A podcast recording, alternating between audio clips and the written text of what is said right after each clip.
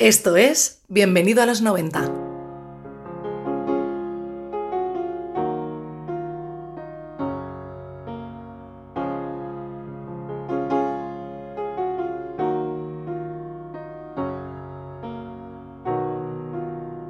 Durante 25 años esta pieza instrumental que suena de fondo me llevaba a un mundo onírico donde uno de los mejores compositores de la década de los años 90 iba mostrándome su ácida visión sobre la vida y yo, como buen adolescente, encajaba lo mejor que podía aquellos golpes que llegaban en forma de canciones. Melancholy and the Infinite Sadness es una de las obras maestras de nuestra generación, un trabajo que hemos repasado exhaustivamente en nuestras emisiones y que hoy, como si de un regalo de Navidad se tratase, volvemos a rescatar. Y es que os puedo prometer una cosa, vuestra percepción del disco cambiará para siempre después de escuchar este programa, porque 16 artistas han vuelto a grabar algunas de aquellas icónicas canciones para vosotros, en exclusiva para los oyentes de Bienvenido a los 90.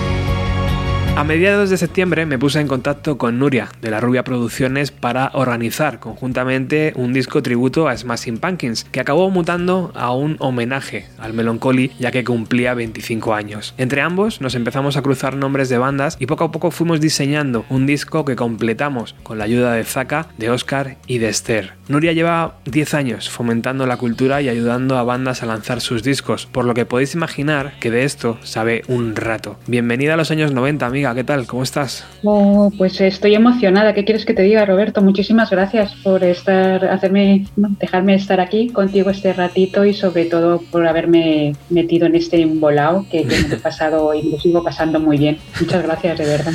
Oye, te has ganado a pulso eh, con tu tesón y tu trabajo un nombre en la escena underground como mecenas para que muchas bandas puedan lanzar sus, sus discos. Algunas ya han pasado por aquí, Rosie Finch, eh, Bones of Minerva, Snake Sister o Árida. Son son solo algunos nombres que han sonado bienvenido a los 90, pero la lista es casi infinita. Y eso porque el día solo tiene 24 horas, ¿no? Si no, imagino que estarías mucho más involucrada de lo que estás. Pues sí, la verdad es que sí. Y luego porque tengo que tener un trabajo que es el que paga mis facturas y al que le tengo que dedicar un mínimo, pero si por mí fuera sí le dedicaría las, las 24 horas es algo que me, me apasiona y, bueno, cada vez me voy implicando más y de, y de, diferente manera. ¿Cómo empezó La Rubia Producciones? ¿Empezó como un blog que ha mutado a un sello discográfico? Pues efectivamente empezó siendo un, blog que, bueno, que abrí como supongo que el 90% de, de España cuando empezaron a estar de moda los blogs. Lo mantuve durante cinco años y de ahí, bueno, se me quedaba, no pequeño, pero soy una persona que me, no sé, que no me gustan las rutinas o, me gusta, soy inquieta. De ahí derivó un poco, sí, al poco tiempo en un, Sí, se puede llamar un sello, es un do it yourself, o sea, el sello soy yo. Y es eh, efectivamente más que un, sello o, la, la, idea que tenemos que, que, hace un sello, es más una, una plataforma, ¿no? un amplificador de, lo que puedan querer las bandas que, vienen a, trabajar conmigo. Tienes una página web donde cualquier persona que tenga un proyecto se puede comunicar contigo. ¿Es así de fácil? ¿Al final te acaban llegando propuestas así o es más el boca a boca lo que te hace descubrir nuevas bandas? Pues curiosamente, bueno, o no, va, aumentando, ¿no? Con el tiempo me llegan bastantes propuestas, más de hoy de las que, que yo, bueno, esperaba, ¿no? Y supongo que es porque gente que conoce a las bandas con las que trabajo y de ahí pues pues se ponen en contacto conmigo. También han llegado incluso del extranjero, supongo que ahora ha sido a través de, la página web. Es un poco de todo. Hay otras que las he buscado yo también, es cierto, que no, han venido a mí, sino que las he perseguido. Y, bueno, pero la verdad es que lamentablemente tengo que decir a, a muchas que no. Y más que nada porque como digo, mi tiempo es, es muy limitado, entonces para, para, coger muchas cosas a las que no me puedo dedicar, prefiero limitarlo de alguna, de alguna forma y dedicarme más a, en cuerpo y alma a poco que no a mucho. Y todo esto también te ha llevado a, estar en Bienvenida a los 90 hoy. Empezamos a hablar con esa conversación en septiembre, si mal no recuerdo, de oye, pues podíamos hacer algo de cara a, Navidad y podíamos hacer algo con Smashing Pumpkins, que es una banda que nos gusta mucho. Y una cosa llevó a otra y al final nos dimos cuenta que, jope, Melancholy cumplía 25 años, ¿no? Y casi que era la mejor, la mejor excusa para, para juntarnos y para hacer algo. Y bueno, pues los nombres fueron llegando de forma natural, ¿no? Sí, parece. Era casi como un, sí, un juego de, tenis, ¿no? Un, partido de tenis. Sí. Para tú, para yo, para tú, para yo. Pero más ganado por partida o sea, por, goleada has ganado. Pero sí, sí ha sido bastante rápido, intuitivo y ha salido adelante, es lo que importa. Al final hemos dado un, matiz eh, incluso en el nombre, ¿no? La portada ya, ya la has visto, eh, se ha actualizado un poco, ¿no? A los años, yo diría a los años 90, en verdad, aunque estamos en el 2020, pero un poco parece que la portada está actualizada a esa, a esa década tan, que, tan, que tanto eh, defendemos en este programa. Y también le hemos cambiado el título, le hemos llamado Melancholy and the Infinite Infinite Woman, ¿no? En referencia también un poco a, las voces que nos vamos a encontrar en este trabajo. ¿Qué es lo que significa para ti el Melancholy 25 años después, Nuria? La verdad, eh, Roberto, es que ahora tengo que confesar aquí en Bienvenido a los 90 que realmente yo pasé de puntillas por los 90, porque yo soy un poco más vieja. Yo soy de las personas que, piensa que, bueno, que realmente la música que, llevas en las venas y la que más te hace disfrutar, llorar, la que más te emociona es la, la música que escuchas en el, en el instituto, ¿no? Sí. Y a mí el instituto me, me, pilló en los 80, afortunadamente uno, me dio más por, la, por los 80 malditos, los, eh, la, parte más oscura, la parte más rebelde. Y entonces, eh, pues llegué eso a los 90 como un poco, pues crecidita, ¿no? a ver, estos niñatos de los 90 seguro que no van a hacer la música que, bueno, como se debe de hacer. Y, la verdad, para lo que soy yo, pasé bastante, eh, como digo, un poco sin, sin, expectativas, ¿no? Y sí que hubo cosas que, que, me llamaron la atención, entre ellas, pues bueno, las, las hermanas Llanos, que, tú las adoras, PG Harvey, por ejemplo, es de, lo que más me, me, me, atrajo. Y Smashing Pumpkins, te tengo que, confesar que realmente llegaron luego un poco más tarde a mi vida. O sea, sí que eh, me gustó, me gustó sobre todo el, el Siam Stream, pero llegó más eh, tarde cuando, bueno, ya en los 2000, pues me, me lié con un baterista y a que no sabes qué baterista tiene él de referencia, ¿no? ¿Cuál es el, baterista que le, bueno, le hizo coger una maqueta y el, y el que, bueno, pues eh, le inspira más o es más su, su, referente? Me puedo imaginar. dime un nombre, dime un nombre, atrévete, No sé, si estamos hablando de Smashing, pues yo diría el batería de Smashing Pumpkins, no sé.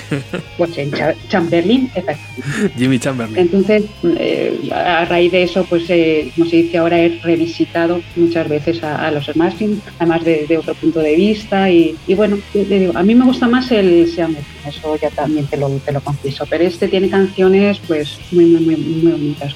¿Qué es lo que te decían las bandas cuando, cuando llegabas con la propuesta, Nuria? En plan, joder, no sé, qué locura, o, al revés, ¿no? Venga, venga, sí, sí, vamos a hacerlo. Pues un poco de todo, pues de esa época, por decirlo así, o sea, se quedaron en, plancha. Yo creo que es un, referente para, para, muchas bandas de, que a lo mejor escucharon en el, en el, eh, escucharon en el instituto a, Smashing Pumpkins. las que son más, más jóvenes les ha costado más, en el sentido de que son, pero por eso también porque son bandas que están abiertas a, bueno, a no solo lo que escuchan en ese momento, sino también a, ir un poco hacia detrás y hacia orígenes. Y, como digo, les ha costado a lo mejor un poco más, pero una vez que se han metido y que han conocido la, música y, este disco en concreto, pues están eh, realmente emocionadas. Yo también estoy muy, muy emocionado con el resultado. Estoy deseando soltarlo para que la gente lo pueda escuchar, porque lo va a disfrutar un montón. ¿Qué es lo próximo que tiene la Rubia Producciones entre manos y que no se puede decir? Tengo bastantes cosas en la cabeza pero como 2020 nos ha dejado con ganas de muchas cosas que tenía preparadas, porque como bien has dicho, son 10 años del personaje este de, la rubia, que bueno, que, que es eh, multipolifacética, y que tenía bastantes fastos preparados para, para, la celebración, ¿no? Me encanta celebrar, juntar a gente y bueno, pues no, no, no son los tiempos, ¿no? Entonces yo creo que dependiendo un poco de, de cómo se desarrolle 2021, por ahí va un poco el tema, ¿no? O sea, a mí los conciertos, la música en vivo es lo que me da energía, sobre todo los fines de semana y, hay cosas. Luego también hay una novela, la segunda novela ahí en ciernes que, bueno, espero, espero a ver que avanzar también bastante en ella y, bueno, ya tengo mínimo dos referencias en el sello preparadas, o, por lo menos en ciernes para, para el 21. Muchas cosas, ¿eh? Yo os animo a entrar en la rubiaproducciones.com y investigar un poquito. Es la primera vez que trabajamos juntos, pero espero que no sea la última. Ay, yo tampoco, Roberto, por favor, que esto no quede aquí. Yo creo que ahí ha sido el, la base para, para, bueno, para muchos proyectos y cosas buenas que pueden salir de aquí, así que no, te olvides de mí, ¿verdad? pues Nuria, muchísimas gracias por estar en Bienvenido a los 90 hoy, en, empezar este proyecto eh, conmigo y, nada, vamos a, dejar a paso, ¿no? Para que ahora Zaka nos comente un poco cómo ha sido el colocar las canciones a un, a un sonido adecuado, ¿no? Que muchas veces para mí es un rollo, ahora que estamos tú y yo aquí, para mí es un rollo que si los megahercios tienen que ir ahí y tal, no sé qué, es un dolor de cabeza, ¿sabes? Cuando, cuando los técnicos se ponen eh, en rollo técnico, ¿sabes? Sí, sí, tienen un lenguaje bastante particular. Pero bueno, es necesario, porque lugo ya sabes que es un poco rollo, pero que sí que hay que mimarlas para que el proyecto sea, sea el adecuado. Hay que ser tiquismiquis y Sí. Un mínimo de, calidad. Así que una vez más, muchas gracias por este apoyo, por haber puesto tanto cariño en este proyecto. Estoy seguro de que van a llegar muchos más. Ojalá y gracias a ti por bueno por, por, vincularme en este proyecto tan, tan tan bonito y tan emocionante y luego gracias a todas las bandas que han hecho un trabajazo en poco tiempo y se lo han currado muchísimo. Ya veréis el resultado, es espectacular. Han estado una vez más enormes y, ya van unos cuantos ¿eh? en Bienvenido a los 90. No sé si decirlo ya, eh, no sé si podremos sacar algo físico de esto. no te digo yo que no. lo vamos a dejar ahí, venga, en todo lo alto. Lo, vamos a dejar ahí. venga, pues vamos a escuchar un poco de música y una vez más muchas gracias ¿eh? por, por estar aquí hoy. Gracias a ti, Roberto. Un placer.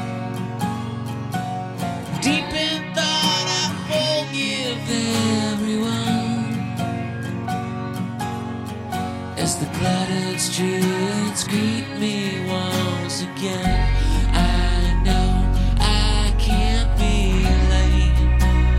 De alguna forma me estoy mal acostumbrando a trabajar con mi arma secreta, una cabecita llena de pelo grunge que responde al nombre de Zaka y que dirige de forma magistral Furinyaki Records. Él vela por el sonido de todas las canciones para que estén al nivel que deben estar en este año 2020. Bienvenido a tu casa, amigo, ¿qué tal estás? Hola Roberto, un placer como siempre. Señor Zaka, vamos, cuando marco tu teléfono es que se me alegra el corazón, tío. O sea que ya sabes que estoy in love contigo. Hostia, yo también la verdad. Cuando, me llamas siempre pasan cosas buenas. bueno, estoy encantado de que estés una vez más en un proyecto de, Bienvenida a los 90, siempre velando por, por, el buen sonido, para que las canciones estén a, una buena calidad. Porque ya sabes, tío, que yo tengo una oreja de, de corcho, de cartón, y, y, muchas veces lo que para mí está bien, llegas tú y me dices, no, Robert, tío, mira, esto mejor, así y tal, o vamos a darle una vuelta, o vamos a hacer esto, y al final acaba siendo mejor. Bueno, como por ejemplo el micrófono que tengo aquí, que, es gracias a ti. Ah. Y de hecho la voz del programa suena mejor gracias a ti también, o sea que eres mi arma secreta. Te lo agradezco. Es que al final lo que transmitimos es muy importante y, se tiene que escuchar muy bien, ¿no? Y yo, claro, pues, pues, todo el día en el estudio y, haciendo música me convierto en un chalado del, sonido. Por eso en un momento dado dijimos, a Robert hay que conseguirle un, un SM7 como sea. Pero bueno, hoy estamos hablando del Melancholy, de este tributo que estamos haciendo en, en, el programa con un montón de voces femeninas que la gente va a disfrutar, se lo va a pasar en bomba. ¿Qué primer recuerdo te viene a la cabeza de este doble CD? Y este doble CD, la primera vez que lo escuché, la verdad, me pareció súper empalagoso.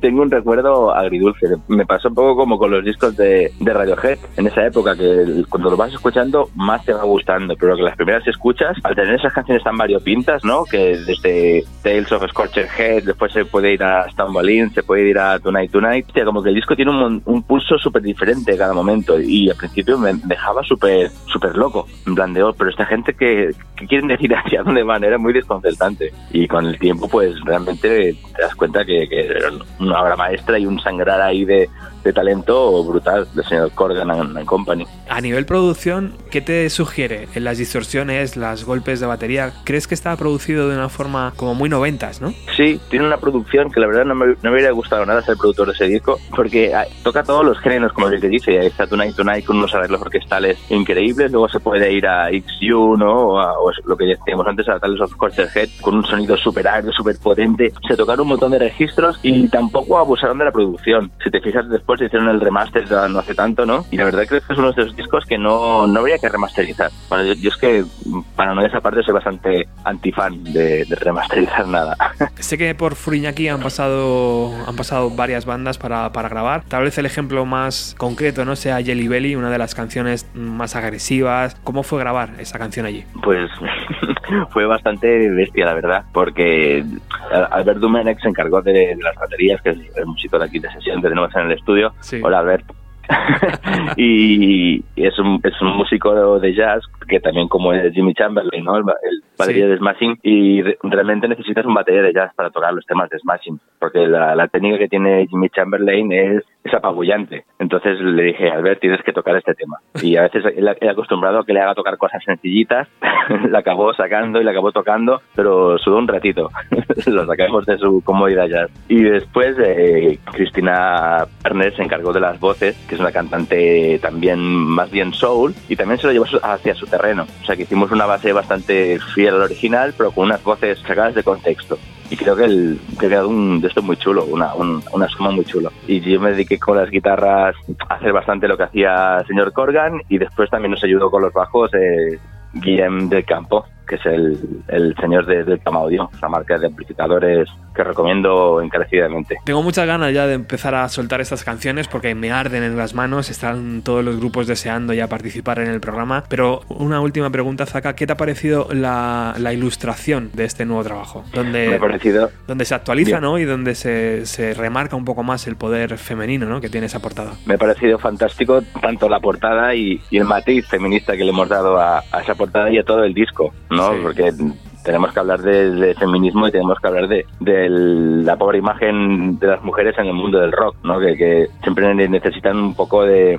que las revaloricemos, porque siempre no es un mundo, el mundo del rock es un mundo de hombres y ostras, es un lujazo la verdad poder dar voz a todas estas mujeres dándole caña a estos temas. Muchas de esas canciones con voces femeninas a mí me han resultado mucho más agradables que la, voz de Billy Corgan. A mí la voz de Billy Corgan, que te acostumbras a su voz, pero es una voz bastante agria, muy nasal, ¿no? Bastante dura, que yo que sé que tiene nada que ver con la de Cobain, con la de Vedder o con la de Cornell, ¿no? Que son mega voces de los 90, ¿no? Y la voz de Billy Corgan, si te fijas, es una voz como de, de...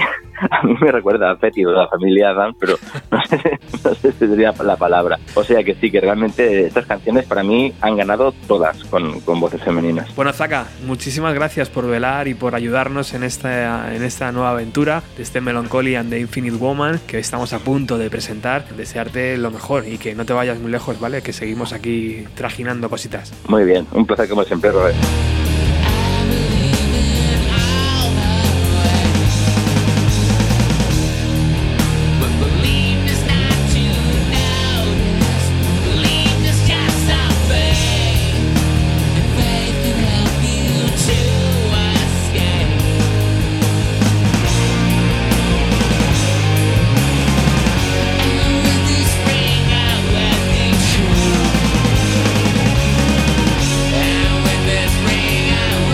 De que las canciones empiecen a sonar una tras otra, quiero hablar con Esther Prímola y con Óscar Ordóñez. Ella es ilustradora y a Óscar lo podemos encontrar en Onise Studio. Ambos son los responsables de la ilustración que podéis ver acompañando a este podcast. Claro, un trabajo así debería lucir con una portada icónica y ellos lo han conseguido. Hola Óscar, hola Esther, ¿qué tal? ¿Cómo estáis? Hola Roberto, buenas tardes. Hola Robert, ¿qué tal? Muchas gracias por haber creado una imagen que representa a la perfección lo que hay dentro de este disco. Enhorabuena. Muchas gracias. Imagino que no es nada fácil y ahora quiero que me contéis, ¿no? Cómo os habéis planteado desde cero este reto, pero no es nada fácil tocar algo tan icónico como una portada de un disco, ¿no? Bueno, y más de este disco en concreto, ¿no? Si ya está a la altura del trabajo que hicieron los Hermanos en su día a nivel musical, pues es, es un reto, pues imagínate una portada tan icónica como, como esta. No voy a decir, iba a decir todo el mundo conoce, pero bueno, seguro que hay alguno por ahí que, que, todavía no se ha enterado después de tantos años. Pero bueno, que es un trabajo que se puede ver en, en innumerables sitios, en, camisetas, ha sido versionada mil veces, es pues lo que tú dices, icónico. Y sí, bueno, ha sido un trabajo muy divertido. Desde Onise, desde mi estudio de diseño y branding, pues cuando me lo propusiste, veía varias posibilidades de, de cómo hacerlo, pero al final creía que tenía que, que trabajar con, con, un, con, una ilustradora y entonces ahí fue donde, donde contacté con, con Esther. Trabaja la acuarela maravillosamente, hace unas cosas muy bonitas que, que, se pueden ver en Instagram y entonces le propuse el reto. Yo iba a estar más a, desde la dirección de arte y ella pues el mayor impacto del trabajo eh, que se ve es, es, suyo, ¿no? Es esas ilustraciones que ha creado, que ahora contará cómo, cómo las ha hecho. Y bueno, estuvimos haciendo varias vías, intentamos desmascarnos a lo mejor hacia otro lugar para no intentar hacer reproducir simplemente. Y bueno, ahí fue donde luego hablando contigo, pues, y me contaste un poco cómo era el proyecto y que, que solo iban a ser cantantes femeninas y entonces le, pues, uh -huh. fue cuando le di yo un poco la vuelta con, con, el, con el naming, de Total. cambiarle el nombre, ¿no? Total, sí. Lo sí. propuse y todo encantado. Fue todo un acierto, no solo a la hora de decir, oye Robert, vamos a hacer una portada chula, sino que te vamos a cambiar el nombre al proyecto. Y yo, joder, pues de puta madre, ¿sabes? bueno, la verdad es que era no sé, surgió así y, y fue un poco tenía todo directo, ¿no, papa? Sí, tenía, tenía, todo el sentido y la verdad es que se, se, acogió tanto por las bandas como por, como por nosotros como, como muy, muy natural y fue un cambio como muy, muy bien pensado. Por eso también decidí un poco y trabajamos en, la, esa figura femenina que ya existía en la portada original, que sé mantenerla y enaltecerla realmente en la, en la nueva portada. Me parecía que al final el hilo conductor del trabajo, de un trabajo que ya era muy bueno de base, en el que yo no quería entrar en competición ni mucho menos con la, con la ilustración original ni con la portada original, sino crear una versión que fuera muy personal, muy, muy para este trabajo. Entendía que esa figura femenina empoderada, en cierta manera, tenía que, tenía que aparecer. Por eso mmm, decidí trabajarlo en, en, lo que es... Eh, eh, la misma línea, sigue la misma posición, sigue la misma línea de mirada, línea, la misma línea de fuga, la misma diagonal, digamos, y mantuve el, eh, toda la parte del fondo porque esa galaxia me parecía también que era de lo más icónico y la estrella, pero quería trabajar en esa parte de, de, la composición, quería mantener esa figura femenina y por eso la incluí ese micro, que era el centro también un poco del álbum, Ajá. y esa figura de mujer con ese ropaje, decidí ponerla ese vestido para que siguiera un poco también la conexión con la portada original y con la ilustración original, el cuadro original realmente, y que al mismo tiempo estuviera actualizado. Por eso también tiene ese escote que es como muy de los Oscars, ¿no? Un vestido como muy, muy a tope, de una mujer muy empoderada, muy que yo me pongo esto porque yo quiero y lo, y lo, llevo como yo quiero. Es exactamente lo que encontramos dentro del disco. Fíjate lo que es trabajar con gente con tanto talento que al final es capaz de captar la idea y de representarla en una imagen. Para mí es súper difícil. El otro día Esther tiene su Instagram, que podéis todos seguir eh, a través de, de Primo Live, creo que se, se dice así, ¿verdad? Sí, se dice así. Ahí podéis encontrar todos sus trabajos y, y más que, que irá subiendo. Eh, el otro día me explicabas que era como una especie de técnica donde no hay ningún trazo curvo, ¿no? No sé cómo se llama eso, Esther. Exacto. Yo lo quise, después de mm, trabajar diferentes rutas de ilustración con diferentes mm, técnicas, diferentes estilos, quise trabajarlo en, en, esa línea, o sea, Oscar y yo lo exploramos para trabajar en, una, en un aire muy, muy moderno. Es una línea de sketch se llaman así, un poco lo veréis mucho también en tatuadores, hay una tendencia muy fuerte ahora de tatuadores con este tipo de, de ilustración y no hay efectivamente no hay ninguna curva porque hasta las formas circulares están hechas a través de trazos de líneas rectas, más juntitos y más pequeñitos. Pero son todo líneas que intentaba, he intentado que fueran lo más paralelas posibles. Qué Sobre todo también porque al final el álbum es, va en paralelo con el original, la ilustración va en paralelo con el original, son un poco juegos mentales también en ese Claro. sentido. Porque en- cuando estuvimos haciendo las rutas y diciendo hacia dónde queríamos que fuera la, ilust- la ilustración de la portada, John Craig, que es el autor original, que, que es bastante conocido, aparte de, de este, de- no solo de este trabajo, sino con otras cosas muy... Hay una ilustración suya de, de una cara hecha con en técnica de collage, que también la portada está hecha en técnica de collage de la época, que no es como ahora, ¿eh? trabajó con fotocopiadoras y bueno, una serie de, montaje que, es, que quedó espectacular. Pues tiene otra también de una cara con, con frutas que es bastante... Haces toda la composición, se compone toda la cara a base de fotos de fruta. No queríamos tampoco, una, por ejemplo, que tratamos sí hacerlo un collage, pero más estilo moderno, la reproducción y, y luego otro, otra tipo de rutas de una vez que ya decidimos que fuera en, ilustración, como lo hace Esther, pues hubo varios tipos de ilustración, esta que te ha contado ella y alguna otra en línea continua, todo, y bueno, estuvimos explorando que nos cost- no- casi se va más tiempo porque muchas veces hay tantas formas de, de afrontar un proyecto gráfico que claro, cuesta mejor un poco decir cuál es el, el- el idóneo. Hay una cosa que todavía la gente no va a poder ver y es que Esther no solo se ha quedado recreando la portada, sino que en un futuro queremos sacar unas unidades. eh, no, podemos, no podemos adelantarlo en el programa de hoy, pero mm, seguramente en redes sociales os lo digamos próximamente y seguramente queramos sacar algunas unidades en CD, eh, tanto para las bandas como para Esther y para Oscar, para amigos del programa. Y ella ha, creado también un universo en la contraportada donde van todo el nombre de las bandas, donde va toda la información del disco, incluso, no sé, más adelante también podremos crear algún libreto, ¿no? Todo eso también requiere mucho tiempo, Esther. Sí, la verdad es que ha sido un proyecto intenso que ha conllevado muchas horas de, de ejecución y muchas horas de, de investigación. En la portada sí que es verdad que he ido un poco más, eh, he sido un poco más libre, eh, intentando mantener las mismas líneas conceptuales y por supuesto las mismas paletas de color que respetan las, eh, la versión original. Pero sí, ahí sí que he creado un universo personal un poco, un poco diferente. Me he desmarcado un pelín de, de, de la parte original. Si hay alguna banda que nos está escuchando y de repente dice, ostras, pues mira, yo estoy grabando un, un LP ahora, no tengo ni idea de qué portada utilizar, ¿se podría poner en contacto con vosotros y presentaros ese proyecto? Claro, Claro, por sí. supuesto. O sea, además, a mí me, me gustaría me gustaría volver a trabajar en algo relacionado con un tema musical, porque ya te digo que me ha resultado como muy inspirador. Además, son como dos disciplinas artísticas que siempre van como de la mano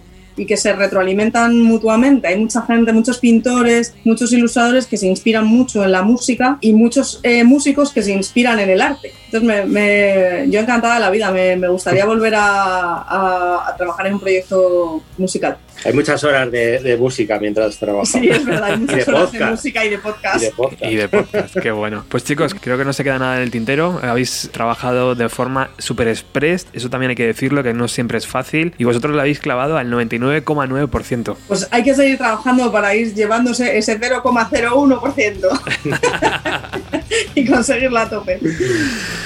Muchas gracias a ambos. placer, la verdad, Roberto. Muchas gracias a ambos y, y seguiremos en contacto. Óscar Ordóñez en Onís Studio y Esther Prímola, ilustradora. Ha sido un placer trabajar con vosotros dos. Y- El placer nuestro. Sí, ha sido nuestro. Muchísimas gracias por la confianza, Roberto. Y, y ahí seguimos haciendo cositas, ¿verdad? Vamos a dar paso a la música. Venga, deseando enseñar la contraportada.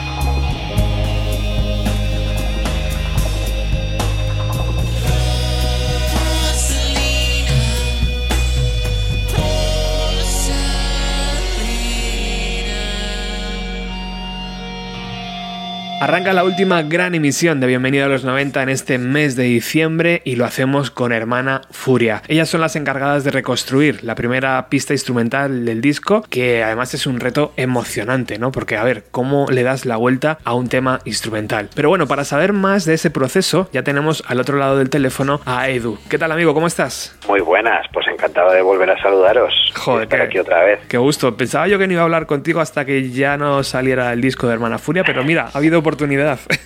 es que es que no para, no paráis, no paráis y como nosotras encima tampoco podemos estar paradas, pues a tope.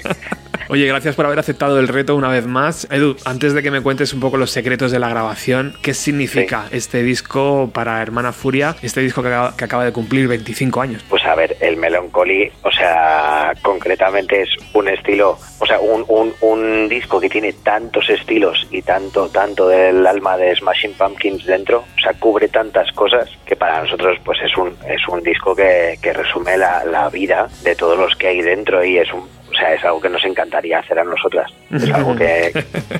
O sea, meter tanto y cambiar tanto con un disco, cambiar tanto de lo que había alrededor, eh, nos parece, o sea, la hostia. Somos bastante fans. Eh, bueno, Tweety, que no, que no está pudiendo estar en esta entrevista, es muy, muy, muy fan de Smashing Pumpkins, casi más que, que el resto, si cabe. Y bueno, estamos enamorados del disco y obviamente teníamos que participar en esto. O sea, es una pasada la producción de Flood, la mezcla Alan Mulder, que precisamente también mezcló el Them Crooked Vultures, que es como yo conocía a Alain Johannes, ¿sabes?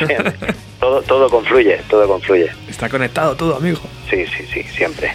Oye, ¿qué te parece un disco doble de este calado? En los años 90, no recuerdo ahora si hubo muchos discos eh, dobles, pero cuando un grupo se enfrenta a, a 12 canciones ya es un mundo. Pero 28, Edu, tiene que ser que te vuela la cabeza, ¿no? En el estudio. A mí concretamente, quiero decir, hacer, hacer un grandes éxitos lo puede hacer cualquier banda con un recorrido como la banda como, como Smashing Pumpkins, pero hacer un disco nuevo con canciones nuevas y que realmente sea redondo, con 28 temas dentro, eso es lo que me parece realmente el, el desafío. ¿no? Y es lo que hicieron Smashing Pumpkins, que tú bueno, no sé, no sé qué opiniones habrá y, y, hubo opiniones de todo tipo, pero a mí me parece un disco redondo, el, el primero y el segundo, o sea, los dos, uh -huh. las dos vueltas del disco, y me parece que es que no sobra ni un tema y además con todo lo que ofrece, ¿sabes? Uh -huh. Que no es un disco que dices, pues eso, un, un grandes éxitos lleno de singles, no, es un viaje, mm. es un viaje que te, que te lleva por distintos sitios y eso es un, es un trabajo muy largo de composición, de producción y que, y que pues lo ha convertido en la obra maestra que es.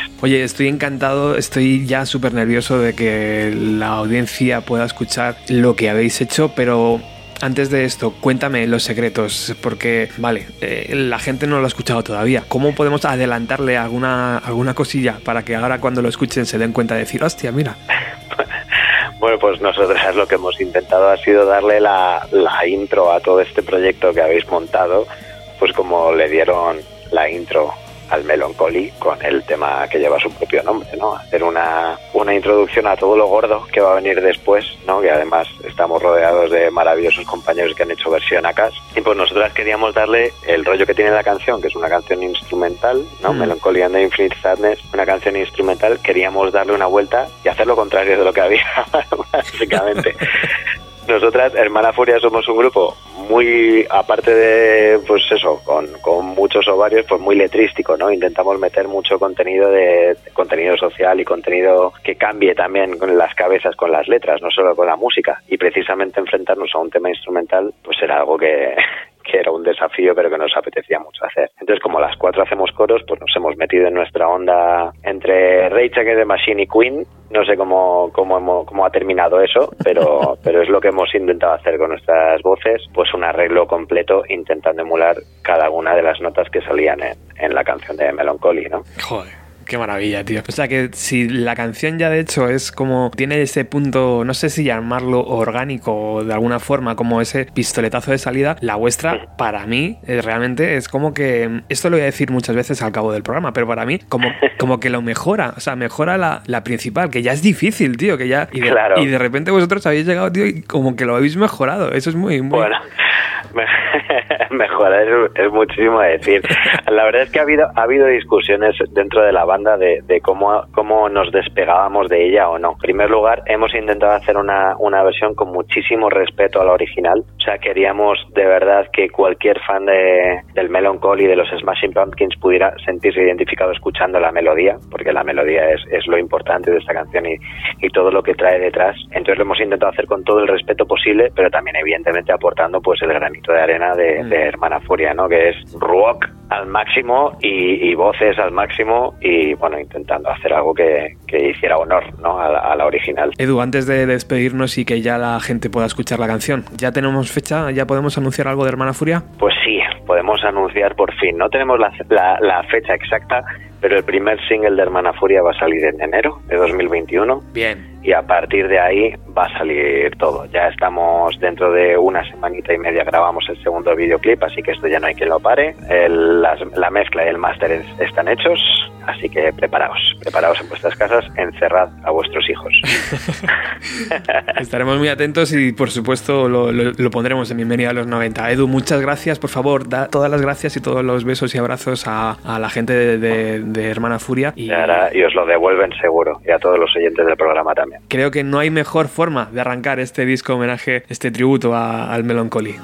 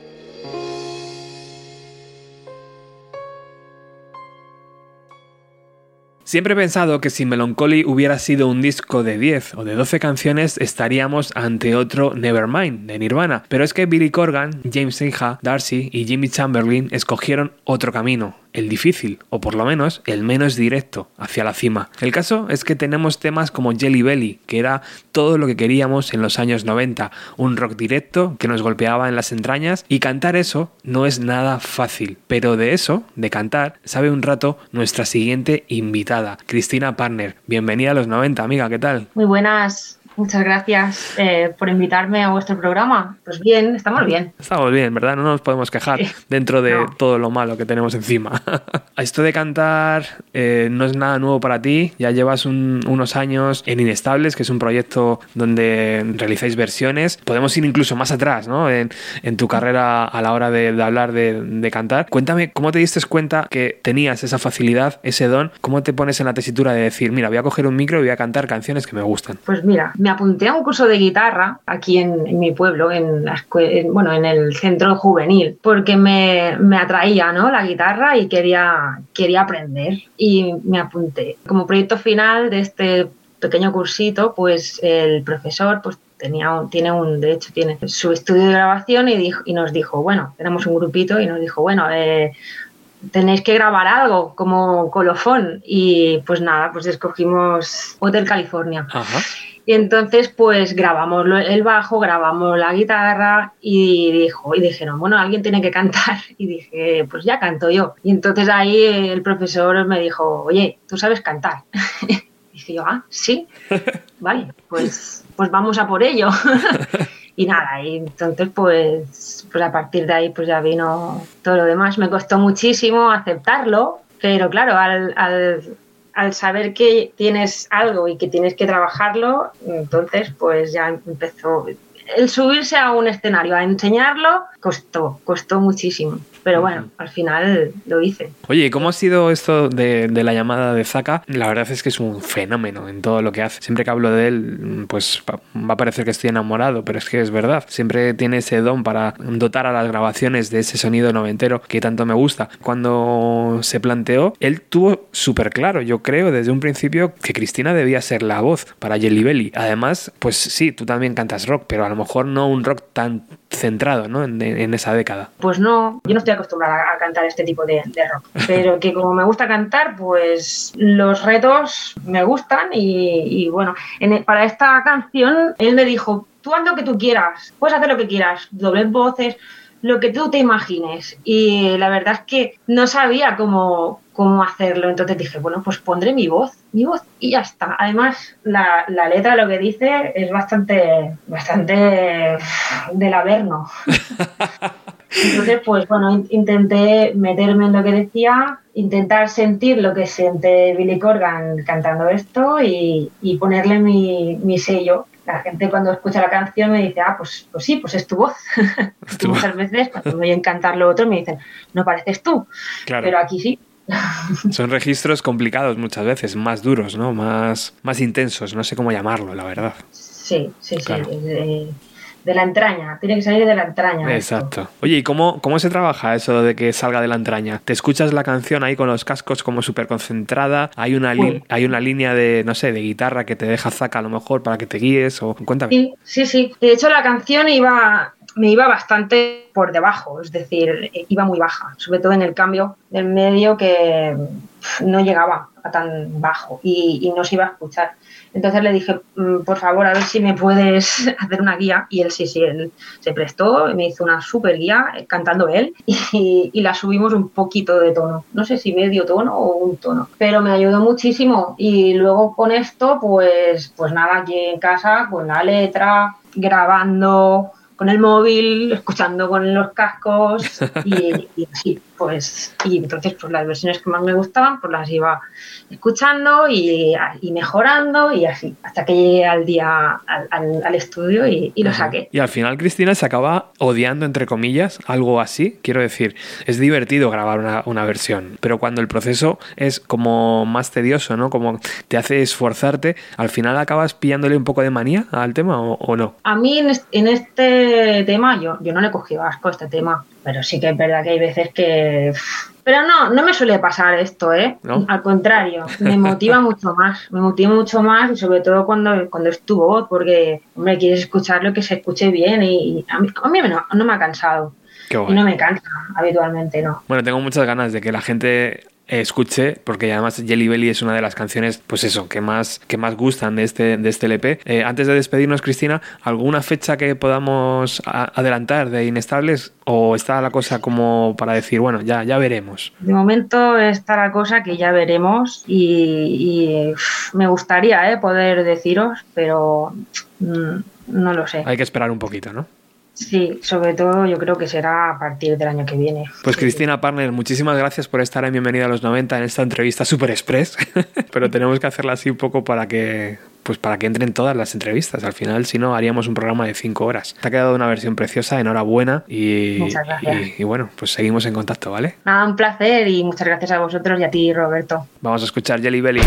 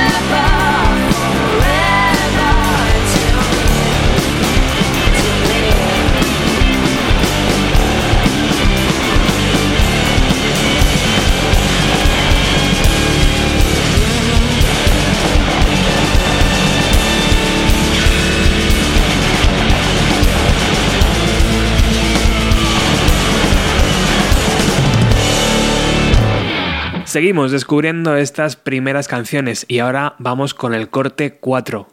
Cero. No es nada fácil imprimir una nueva energía a una canción que todos tenemos tan metida en la cabeza, pero es que Ava Ador no tienen miedo a nada y han sido capaces de propulsar esta canción mucho más allá. Hola, ¿qué tal Paola? Hola, ¿qué tal Mar? ¿Cómo estáis? Enhorabuena, lo habéis vuelto a lograr. Muchas gracias. ¿Qué tal, Roberto? ¿Cómo Hola estás? Roberto. Encantado de que estéis aquí otra vez más. Ha sido un reto poder juntar a tantas bandas de, de calidad. Ya lo hicimos en el homenaje a Len Johannes, que la verdad es que nos quedó bastante chulo, ¿eh? Pues sí, tío, la verdad que es una gozada participar en, en iniciativas de este tipo y con tantas bandas que, joder, que muchas nos flipan y que admiramos y que muchas nos haces conocer mogollón de música nueva, que está súper bien. No sé si vamos a poder enviar las canciones esta vez a Billy Corgan. Vamos a intentarlo, eso sí, porque a mí me, me gustaría mucho que viera lo que se les quiere en España, pero todo, todo puede ser en un mundo hiperconectado. Bueno, tenemos que también saludar a Marta y a Kim, que no han podido estar en la entrevista, pero ellos también han sido partícipes de esta canción. Este proyecto nació, chicos, como un homenaje al catálogo de Smashing Pumpkins y acabó mutando y concentrándose en este LP. Antes de hablar de la grabación, de, de cómo habéis enfocado Cero. ¿Qué significa el Melancholy para vosotros? Pues el Melancholy para mí es el mejor álbum de, de Smashing Pumpkins y además de, de- de esos años del- de los 90, ¿no?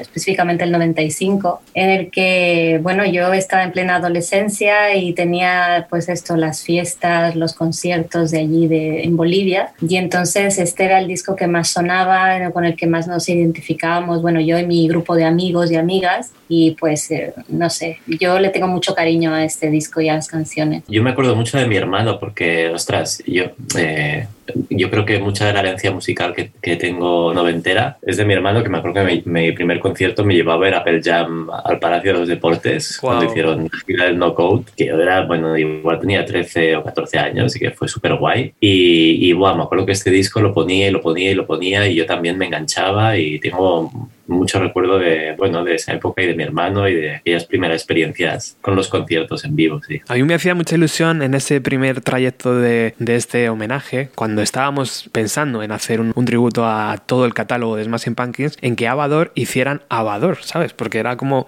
ostras, podíamos cerrar el círculo. Luego al final se transformó y, se, y empezó a mutar a, a los 25 años del Melancholy y acabasteis haciendo Cero, ¿no? Que es, es uno de los singles del disco, es una de las canciones más reconocidas, o sea, hay que tener mucho valor para meterse ahí, ¿eh, chicos? Sí, sí, sí, sí. Eh, a ver, eh, lo de Abador by Abador es posible ¿eh? todavía. Ya, ya miraremos de Oh, es que es un reto, ¿eh, tío? ¿No? Es un reto. Pues mira, claro, el, el primer problema que teníamos era que, claro, el, el tono de voz de Billy Corgan es súper complicado ajustarlo, ¿sabes? Porque el tío canta súper agudo, luego súper grave y, y tiene esos cambios de voz, ¿no? Entonces ajustarlo eh, a la voz de Paola, pues eso fue lo que más nos costó al principio, ¿no? Hasta que encontramos el tono. Y luego, claro, tienes un riff tan reconocible que hay que tocarlo de esa manera. Pues tuvimos que afinar las guitarras dos tonos por debajo, que nunca hemos tocado tan grave. y, claro, también hace que suene súper oscuro y un poco más metalero. Y en parte era como, uy, esto no es lo que solemos hacer, pero no sé, de todas maneras nos apetecía mogollón pues, investigar esta, esta afinación y estos sonidos y nos ha permitido también experimentar también a Paola un poco con la voz, con algunos screamings y tal. Y hostia, la verdad que ha sido muy guay, ha sido muy divertido. Bueno, cuando las bandas empiezan a, a jugar con las afinaciones, es un universo por explorar. Cuando a mí me lo contáis, yo no entiendo mucho, pero parece que se pueden hacer virguerías, ¿no? Afinando la guitarra en tal tono o, o- o en tal otro. Sí, sí, a mí, bueno, a mí siempre me ha gustado porque me gusta mucho tocar con slide y, y el slide tiene, bueno, se suele usar mogollón de afinaciones diferentes, pero hostia, es que en, en sí no habíamos tocado nunca tan grave. y cuando, cuando se lo dijimos al técnico dijo, en sí, también estaba como, ¿dónde vais? Pero la verdad que, que tampoco da sensación, bueno, el resultado, porque aquí sí que es verdad que Edgar se le ocurrió mucho y tampoco da sensación de que estemos tan, tan oscuros, ¿no? Oye, Paola, ¿cómo ha sido coger el micrófono y decir, ahora soy Billy Corgan? Pues ha sido muy divertido, muy divertido. Además que esta canción, bueno, eso cuando, cuando yo tenía pues eso, 15 años, 16, yo siempre la quería cantar, pero claro, cantando con él en su tonalidad, eh, o, o estoy muy grave o estoy muy aguda. Y entonces también eso fue una de las razones por las cuales escogimos esta canción, porque yo quería cantarla a voz en pecho, diríamos, y pues pasármelo bien con esta canción y, y- ser un poquito Billy Corgan. Mm. Y me ha, me ha molado muchísimo. Ahora los oyentes lo van a poder comprobar. Muchísimas gracias por interpretar esta canción, por darle vida y sobre todo por sumaros a- al proyecto de, de Bienvenida a los 90, de rendir homenaje a estos 25 años del Melancholy, un disco importantísimo para toda la gente que vivimos los 90 en primera persona, o no tan en primera, ¿no? Como decía antes Mark, gracias a su hermano descubrió este LP, pero fíjate cómo, cómo ha sido importante, ¿no? Y cómo lo recordamos con tanto cariño. Es un placer trabajar con gente como vosotros. Muchas Ay, gracias, gracias, igualmente. Roberto. ¿eh? Vamos ya a descubrir cómo Abador han reinterpretado una canción tan mítica como Cero.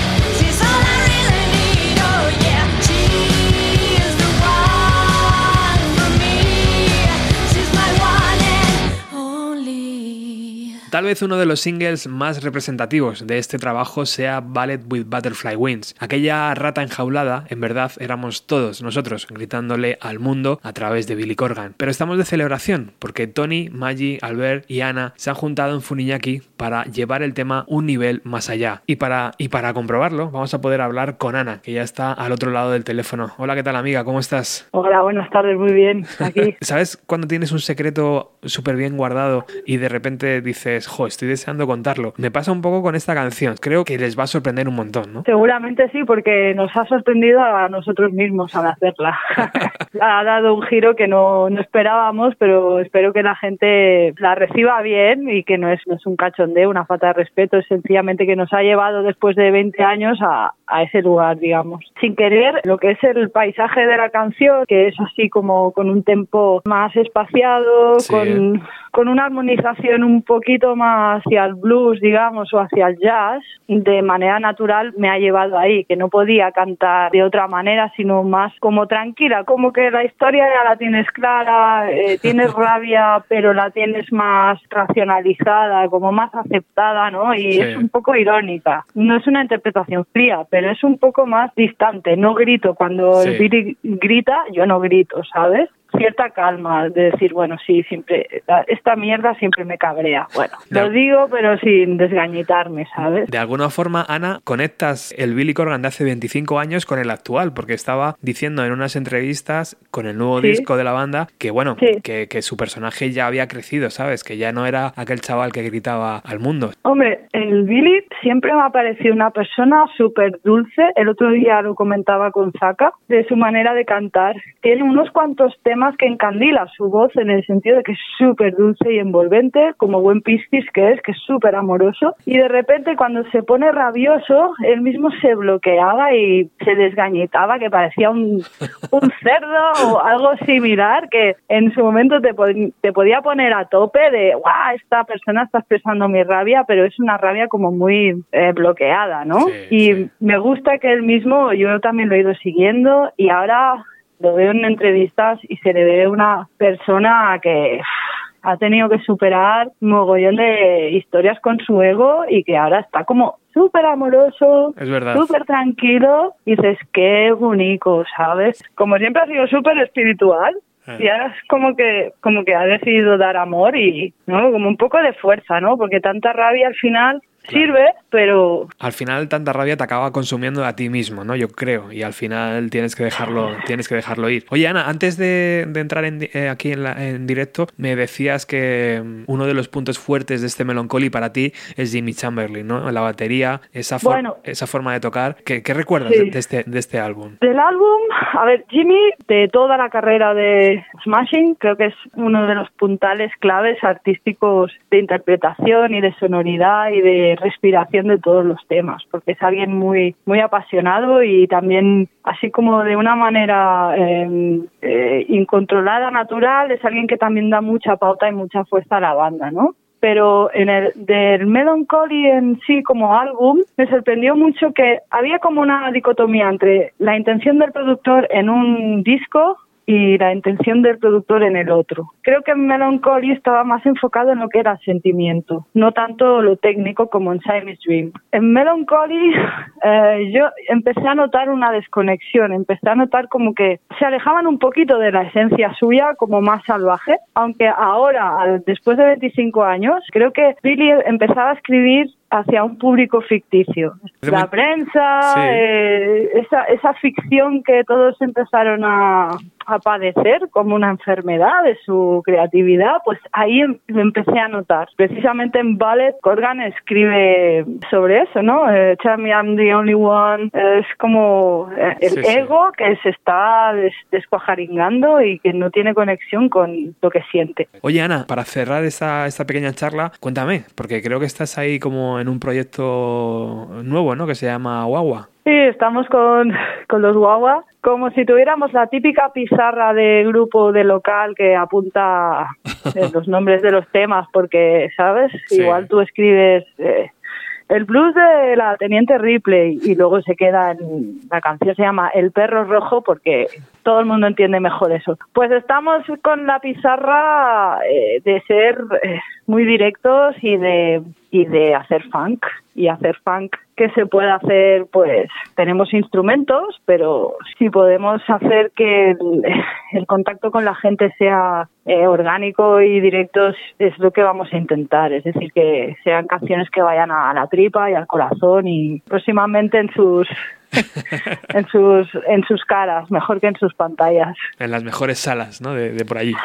Pues Ana, muchas Sí, sí. gracias por atendernos, por eh, darnos también esa forma, esa, esa fotografía de la banda. Así que muchas gracias por haber puesto la voz a esta preciosa canción que va a sonar ahora. Y bueno, seguimos en contacto. Bueno, muchas gracias a ti y, y gracias a bueno a la gente que lo haya escuchado y, y espero que conectéis con, con esta versión. ¿Qué diría Billy Corgan si escucha algún día esta, esta versión de ballet? Espero que me llame para tomar un cava y un poco de yo qué sé, jamón, algo, yo qué sé, vegano, lo que sea. Venga, vamos a lanzar la canción. Muchas gracias, Ana. Gracias.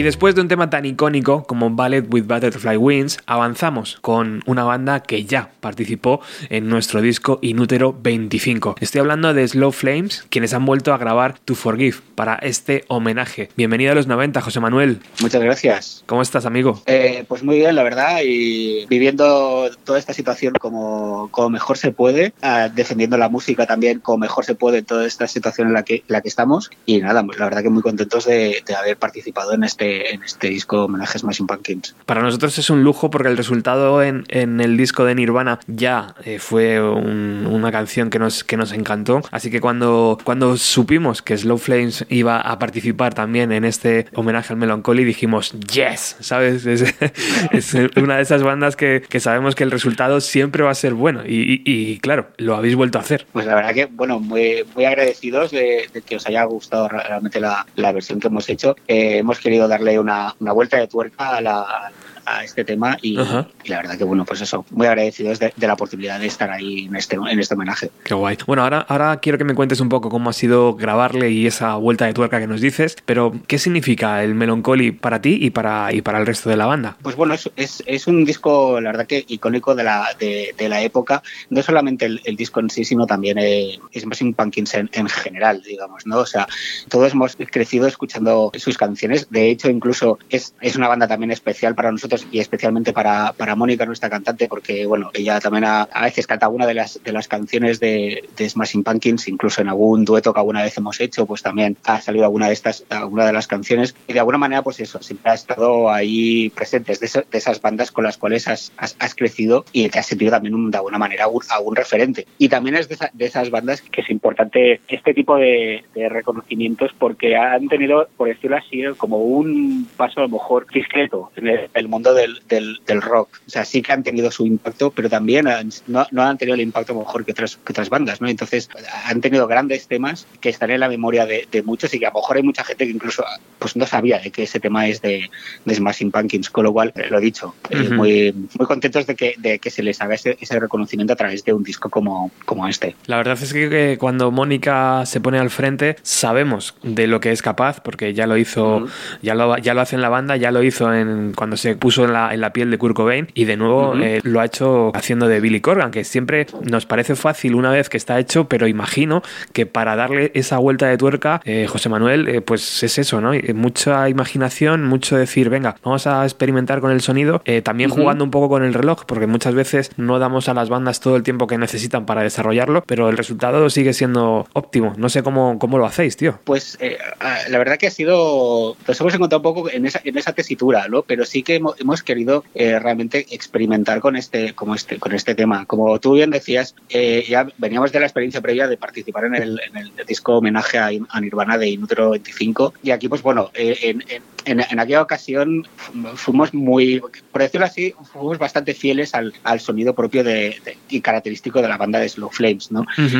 A la- en cuanto a la contundencia de las, de las guitarras, los, los efectos, también la, la agresividad del bajo y luego pues también la contundencia de la, de la batería, ¿no? Aparte de la, de la voz especial y única de, Mónica. Y, y- y escuchando el disco, el resultado de aquel disco y de, y de lo que también otras bandas hicieron, ¿no? También vimos que hubo grupos que, que decidieron, pues eso, experimentar mucho, destripar y diseccionar los temas y hacer cosas bastante más, más radicales, por decirlo así, ¿no? Y nosotros hemos querido, pues, eh, ir- un puntito hacia, hacia eso, también eh, jugar con esa experimentación y aún así siendo fieles a- al, sonido de Slow Flames, que digas, hombre, se nos reconoce ahí, pero sí que pues eso, jugar un poco más y, hacer algo más extremo, por decirlo así, sin llegar a tanto, pero sí que un poco jugar más con ese, con esa disección, por decirlo así, con este tema, y el resultado pues ha sido este, ¿no? Sobre todo a nivel, pues eso, de sonido, de algún efecto, y sobre todo a nivel de, de baterías, pues eso, buscando otro tipo de salir de la, de la estructura propia del, de- del tema, buscar otro tipo de sonidos y, y experimentar por ahí. ¿Por qué habéis elegido To Forgive? Porque eh, es una canción que no es de los singles, no es de las canciones que, que seguramente muchas veces no Eh, recurrimos a ella cuando pensamos en Melancholy. Sin embargo, sí que es una canción ¿no? de esas que, que le da empaque al disco, que dices, joder. Exacto. Es, es una canción base casi, ¿no? Uno de los pilares que, que- que- que no se ven, pero que están ahí, ¿no? Eh, eh, Exacto. ¿La habéis elegido por eso, José Manuel? En parte sí, también era, eh, de alguna manera, eh, era de las, de las canciones que, que nos, que dentro del abanico que teníamos posibles, pues era de las que nos atraía. Y porque además era un poco también lo que te decía antes, es de, esa- de esas canciones que, que alguna vez en tu vida has escuchado y no sabes de quién es. Sí. Y, que, y, que, y, que, y que tiene una melodía que, que seguramente te recuerda a algún momento de tu vida, pero que no sabías que era de ese disco, de este grupo y, y tal, ¿vale? Claro. Y entonces nos, nos llamó mucho la atención eso. Pero también quisimos, ya te digo, a raíz de ahí, pues dijimos, vale, pero vamos a intentar salirnos de lo que eh, cabría esperar, digamos, del, del tema en sí mismo, ¿no? Y darle, pues eso, otra, otra textura. Y por ahí fuimos. Oye, tengo, tengo claro que están siendo meses complicados para todas las formaciones, para la, la cultura en general, para los grupos eh, en particular también están siendo complicado. No sé si es el momento de aprovechar este tiempo para grabar, para componer. ¿Cuál es la vida oculta de Slow Flames ahora? Pues bueno, como la gran mayoría de, de- de grupos que intentan seguir adelante, somos un poco hijos de la, eh, del confinamiento. Y entonces, pues estamos seguimos adelante eh, componiendo temas nuevos, intentando grabarlos también eh, con nuestros medios. De hecho, también un poco la, la versión de esta ha sido un poco hija de, de- de esta situación. O sea, hemos, hemos trabajado en, en paralelo, pero cada uno de- a su manera, eh, aportando y demás. Y digamos que eso ya eh, nos ha dado ese, ya, ya veníamos con ese bagaje, digamos, de que ya hace un cierto tiempo que estamos trabajando así. O sea, tenemos algunos temas que ya en su momento empezamos a trabajar en el, en el local cuando todavía podemos eh, juntarnos para ensayar, pero que actualmente pues seguimos trabajando desde casa, arreglando, componiendo, intentando grabar con nuestros medios y darles, darles forma. O sea que estaremos atentos, ¿no, José Manuel, a las redes sociales, porque ahí es donde, donde veremos todo, todo este tipo de lanzamientos. Exacto, sí, sí, a través de nuestro canal, bueno, de nuestro Facebook, Instagram y demás. Pues José Manuel, muchas gracias por estar hoy en Bienvenida a los 90. Estaremos muy atentos a todos, ese- a todos los lanzamientos y por favor felicita a Mónica, a David, a Sergio y no sé si me queda alguien por ahí. a Ben, que fue también eh, ha estado eh, pues, de alguna manera en la, en la banda eh, aportando letras y demás y, y nada, y yo mismo. O sea, Qué guay. Pues enhorabuena a todos y, y es un lujo poder participar con gente tan, tan talentosa como vosotros, de verdad. Pues nada, y muchísimas gracias a vosotros por de nuevo contar con, con nosotros para este disco homenaje. Muy agradecidos, muy ilusionados de, de poder estar ahí. Bienvenido a los 90, larga vida. Vamos a escuchar esa canción, To Forgive.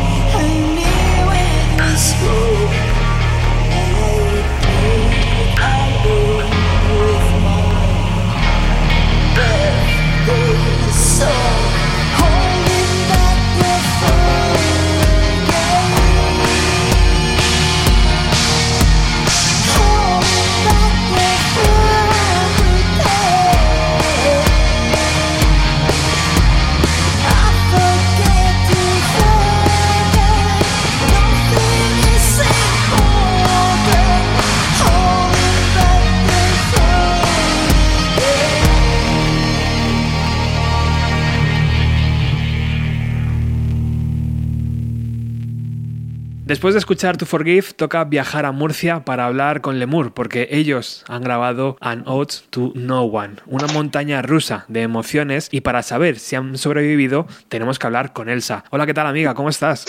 Hola, ¿qué tal? Un gusto estar aquí. Oye, esta canción es una verdadera aventura. Tiene, tiene muchos picos hacia arriba, muchos picos hacia abajo, tiene un punteo infernal, tiene una aceleración y una caída ahí como diciendo... O sea, habéis sido unos auténticas valientes para, para, para grabar esta canción. Enhorabuena. Sí, sí, gracias, muchas gracias. Ha sido, ha sido un proceso igual de divertido que de traumático. Ha sido, a ver, hasta el, hasta el terminar, yo pensaba que iba a ser un desastre. Juntar las piezas ha sido muy difícil. Pero también te recuerda un poco, ¿no? A cómo se hacían un poco las cosas antes, ¿no? Rollo ensayo-error. Eh, Sí.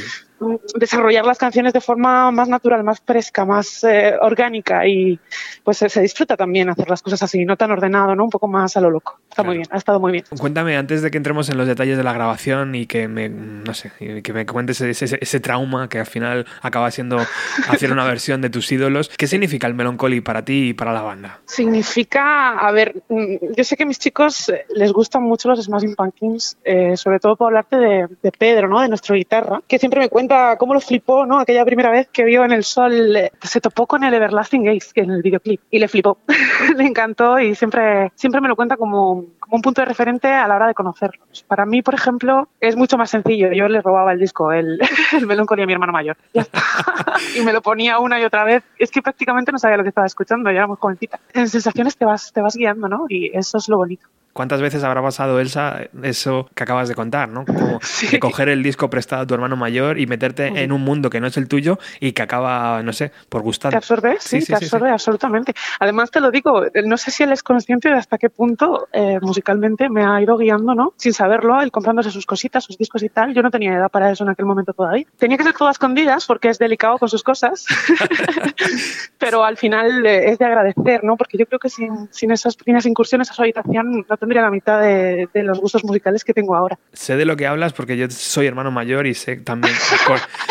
Tú también te dabas cuenta de cuando te los cogían, entonces Eh, esto no está en su sitio. Claro, claro que sí, me daba cuenta. Oye, ¿y cómo ha sido eh, grabar junto con Carlos, con Marcelino, con Pedro eh, esta canción? Hacer algo nuevo eh, es súper difícil porque la melodía se te clava, la guitarra se te clava, la batería parece que no puedes grabar otra diferente. ¿Cómo lo habéis enfocado? Para nosotros fue una decisión bastante sencilla, teniendo en cuenta que el vocal es eh, masculino y que tiene otro, otro tono, otro cariz, por así decirlo. Decidimos cambiar la afinación directamente. Afinamos en do las guitarras y yo me subí para arriba, me fui a los cerros. Y, y ahí lo he intentado estar eh, a la altura, por así decirlo, ¿no? Pero creía que de esta manera, en lugar de darle un toque tan desganado, porque la canción en realidad es más desenfadada, es más canalla, ¿no? Por así decirlo. Mm, Subir la- el tono de la voz, bajando el tono de la guitarra a, a una afinación tan grave y tan gorda, ¿sabes? Tan intensa, que a mí me gusta mucho ese, ese sonido, eh, le iba a dar un punto un poquito distinto y un toque más nuestro, ¿no? Y aparte yo iba a estar más cómoda cantando. Pues fíjate que me da la sensación desde la distancia, desde la distancia, parece que te estás, no sé, apretando el estómago o algo así para poder, ¿sabes? en absoluto. para poder llegar ahí a esa rabia de, ah, ¿sabes? No, no, que va, la rabia la llevo yo de serie ya. preocupes. Viene de No hay, que fábrica. apretar, no hay que apretar nada. En tocas por ahí por ahí algún botón, ¿sabes lo que te digo? Pero no, también me gustaría desde aquí comentar que quiero agradecer muchísimo a Luis Ortega, que es eh, un grandísimo amigo de la banda, un grandísimo músico, mejor persona, que nos ha ayudado muchísimo tanto con la mezcla como a solucionar problemas con la batería, sobre todo, que él también la toca y tal. Es que la batería de ese tema tiene tela, ¿eh? Sí. Cuidado. Sí, sí, sí. Cuidado ahí, sí. ¿Qué, qué, qué- qué es la parte fácil de ese tema? Es que no tiene nada fácil, es como... No, no creo que lo tenga. A ver, la voz cuando la interiorizas te puedes dejar llevar y no es difícil, pero tiene ese hueco ahí en medio con ese speech que cuádrate tú, ¿sabes? Está, está bien, está muy bien. Ha sido un pequeño reto, pero yo es que me lo paso genial. Me, me queda muy a gusto. es un desahogo, la verdad. Me alegro un montón que y además es que el resultado se nota y la gente lo va a poder escuchar en unos, en unos minutos. Espero que a los fans muy fieles, muy fieles nos perdonen un poquito por el cambio que hemos hecho así un poco de afinación, pero creo que es agradecido de escuchar, la verdad. Han pasado algunos años desde, desde el brote. Cuéntame cómo, cómo está Lemur actualmente. Pues Lemur está a puntito de entrar en estudio otra vez. Wow, buenas noticias. Estamos, estamos esperando de nuevo, pero bueno, terminando los, los últimos detalles del disco ya, porque en cuestión de un par de meses está aquí Manuel Cabezalí haciéndonos la preproducción igual que la, la última vez. Qué guay. Y vamos de nuevo a Ultramarinos Costa Brava, porque trabajar con Santi es siempre una maravilla. Y repetimos fórmula, pero cambiamos un poco el qué, ¿no? El contenido. Y nada, pues con muchas ganas de que lo escuchéis. Tenemos también por ahí un par de colaboraciones que van a salir enseguida, que no se pueden contar mucho, pero que también esperamos que os guste, con grupos que nos encantan, que son gente muy majísima y muy fuerte, que, que merece la pena escuchar también. Y estamos pues dentro de lo que la situación nos deja moviéndonos, ¿no? Lo que pasa es que los conciertos en streaming pues no motivan tanto como los vuelos en, en directo y aquí en Murcia concretamente las restricciones están siendo muy fuertes. Pero estamos trabajando poco a poco en que pues tener una previsión de cuándo las cosas se van a relajar y empezar a hacer booking a partir de ahí. Pues estaremos muy atentos a las redes sociales y desde ya, por favor, dale a Carlos, a Marcelino, a Pedro un beso enorme para ti por este compromiso, por haberlo hecho en tiempo récord, por haber puesto todo el cariño y toda pasión ahí y espero que, que Billy Corgan el día de mañana, cuando lo escuche, porque lo va a escuchar, Lo va a escuchar, va a decir, hey, mira esa banda de Murcia, lo ha hecho muy bien, joder. Voy a- Madre mía, muchísimas gracias a vosotros por contar con, con nosotros. No nos lo esperábamos y fue una grata sorpresa eh, encontrarnos con este reto y, y poder llevarlo a cabo. La verdad, ha sido muy divertido. Muchas gracias, de verdad.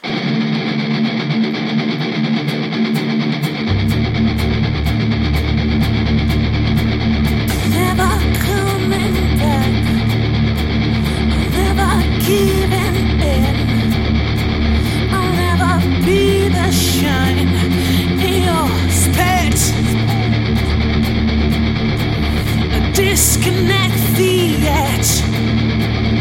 Disconnect the dots. I disconnect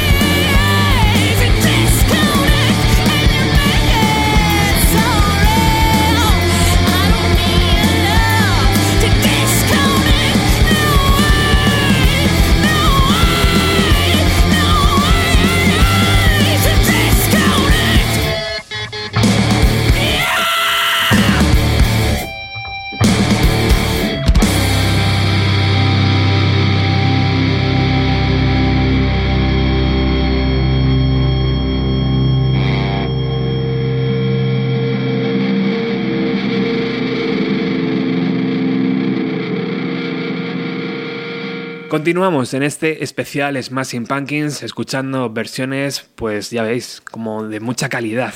Otra de las formaciones que ha venido de la mano de la Rubia Producciones es Rosie Finch. Hace muy poco hicimos un especial sobre su carrera y os puedo garantizar que es un lujo que hayan podido colaborar en este homenaje, porque además hay sorpresa. Bienvenida a los 90, Mireya, ¿cómo estás? Hola, encantada. Pues nada, súper como en casa ya. Hablamos mucho últimamente, ¿no? Eso es buena noticia. Sí, es muy guay.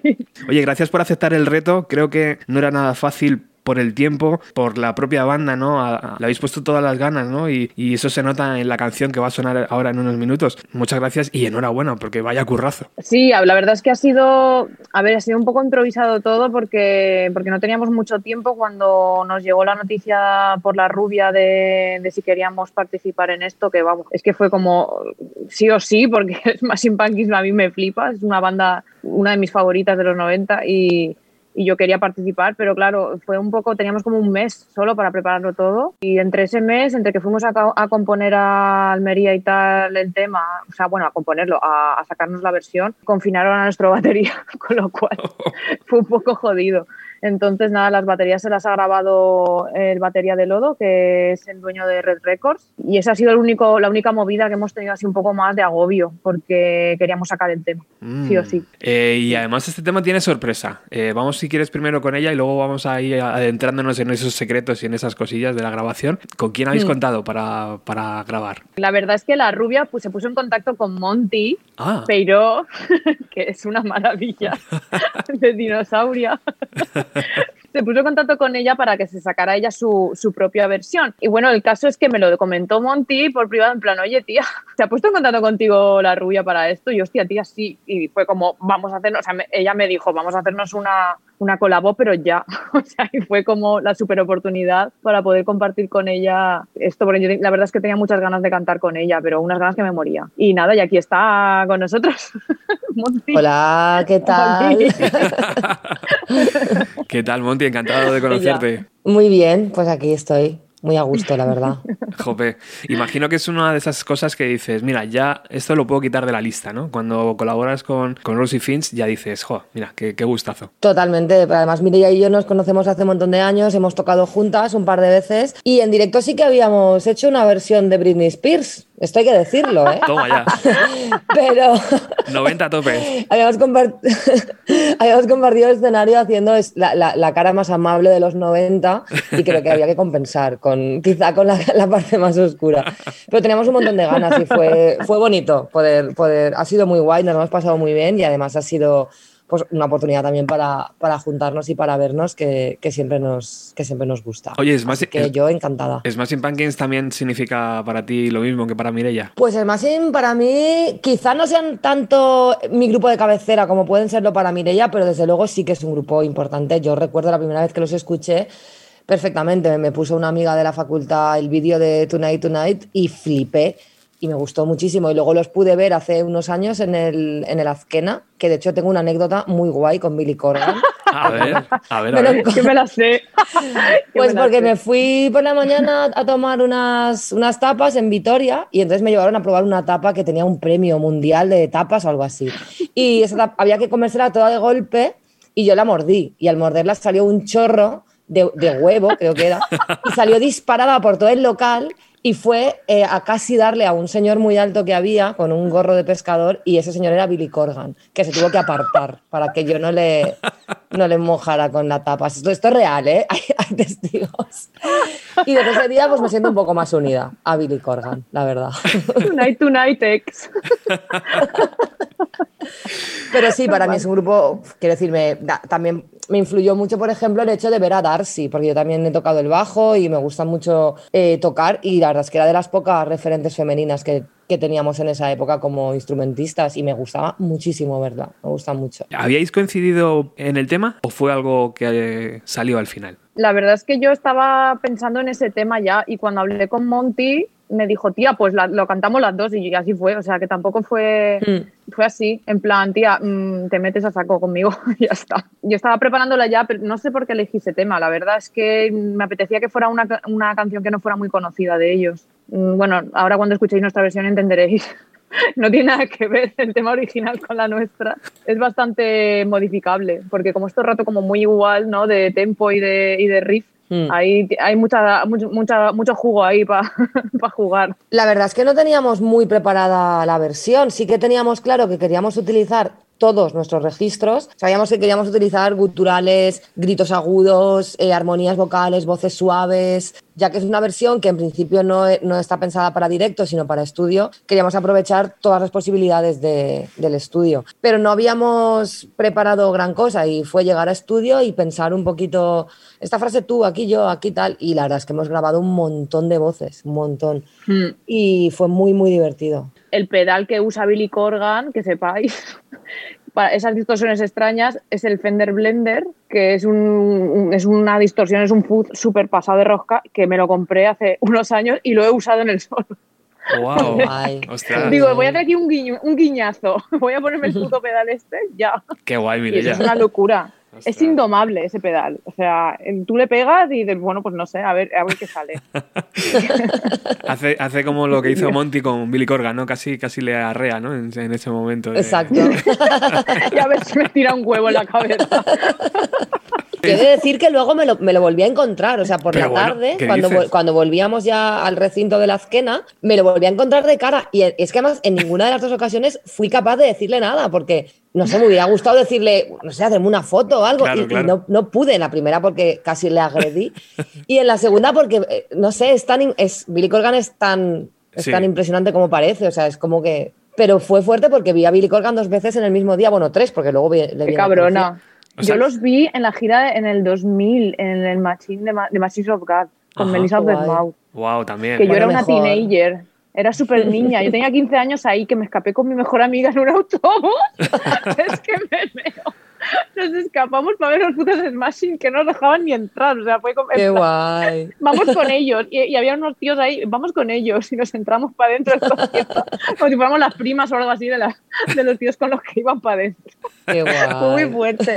O sea, y, y mi madre todo esto nunca lo, lo ha sabido. O sea, me encanta. nunca se ha enterado de que me fui a Madrid a verlos en un autobús. Oye, Mireia, eh, me he comprado la edición esta súper chula segunda, creo que es la segunda versión, ¿no? Que habéis sacado en vinilo. Imagino que, no sé, eh, ¿hay alguna noticia de- sobre Rosie Finch? Conciertos, imagino que complicado, ¿verdad? A la espera de que, no sé, Claro. de que en algún momento en 2021 y si no, pues nada, a componer. En- Sí, estamos componiendo, eh, bueno, estamos en ello ya, el siguiente curro, que va a ser algo muy especial porque no vamos a, di- diré que no vamos a estar solos en el disco, Oh, qué guay. ya está. ¿Y Monty nos puede decir algo? Pues yo la verdad es que estoy en una, en una situación un poco extraña con todo esto que ha pasado, porque con yo tengo mi banda que es Gran Kibira, pero no sé, todo esto de la pandemia y tal, estoy un poco como que siento que me apetece hacer algo nuevo, pero no sé muy bien qué, estoy ahí como planteándome nuevos proyectos, pero todo esto es extraño, o sea, ya te digo, estoy como haciendo otras cosas también, estoy trabajando en la radio y estoy muy a tope con eso, estoy escribiendo, pero con la música tengo una relación un poco extraña. Hay días que me apetece como se me ocurren un montón de proyectos y me apetece hacer algo nuevo, diferente y tal, y días en los que no, no soy capaz ni de tocar, no sé. Todo esto me está afectando un poco en mi relación con la música. Algo saldrá, no sé muy bien el qué, pero algo va a salir. Yo tengo, yo tengo que decir que Monty tiene un, un blog de puta madre también, todo mal. Un podcast. Y sí, es un podcast que es la puta hostia ese podcast. O sea, Que yo, o sea, no puedo vivir de- un domingo sin el podcast. ¿Cómo- Las sintonías de Rosie Finch, es verdad, la Oh. sintonía del podcast. ¿Y de qué hablas ahí, Monty? ¿En el podcast? Pues es un podcast de humor, de actualidad, de reflexión. Es un podcast de, de gilipolleces. Lo que pasa es que Humor por, negro a saco. por No algún motivo- por algún motivo hemos conseguido enganchar a bastante gente. Pero bueno, es un podcast con mi mejor amigo que hacemos simplemente con la premisa de hablar de lo que nos apetece.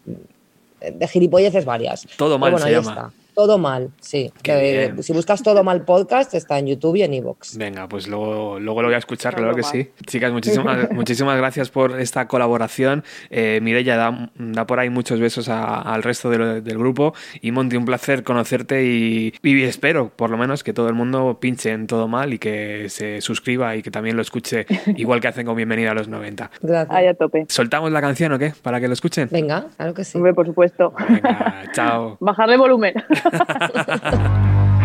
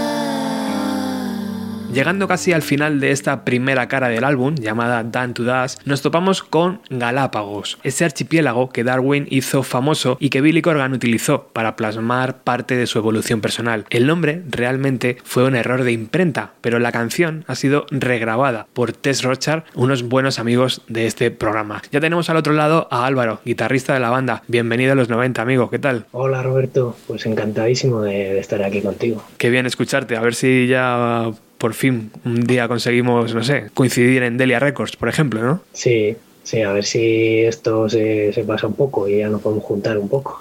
Estamos hablando hoy de este 25 aniversario de, de Melancholy and the Infinite Sandes, tremendo LP para los que tuvimos la suerte de vivirlo en los años 90, para los que no también, porque al final es un álbum de estos que, pues parecido a The Wall, ¿no? O parecido al álbum blanco, esos típicos álbumes dobles donde las canciones se expanden, ¿no? Y de repente vemos un universo creativo mucho más allá de, de lo que es un, un LP normal. No sé si, si algo así parecido te ocurrió, Álvaro, cuando escuchaste o cuando, cuando te enfrentaste a, a este disco. Sí, la verdad es que es mi, es mi preferido de los Smashing. Es el quizá el que más había escuchado y lo que tú dices, pues al ser doble Además, antes que se prestaba más atención a, a los discos, ¿no? Como ahora que es todo tan como de canciones y tan... ah, antes como que se exprimía más y había más intensidad. Y bueno, este disco, pues, eh, en ese caso, magnífico.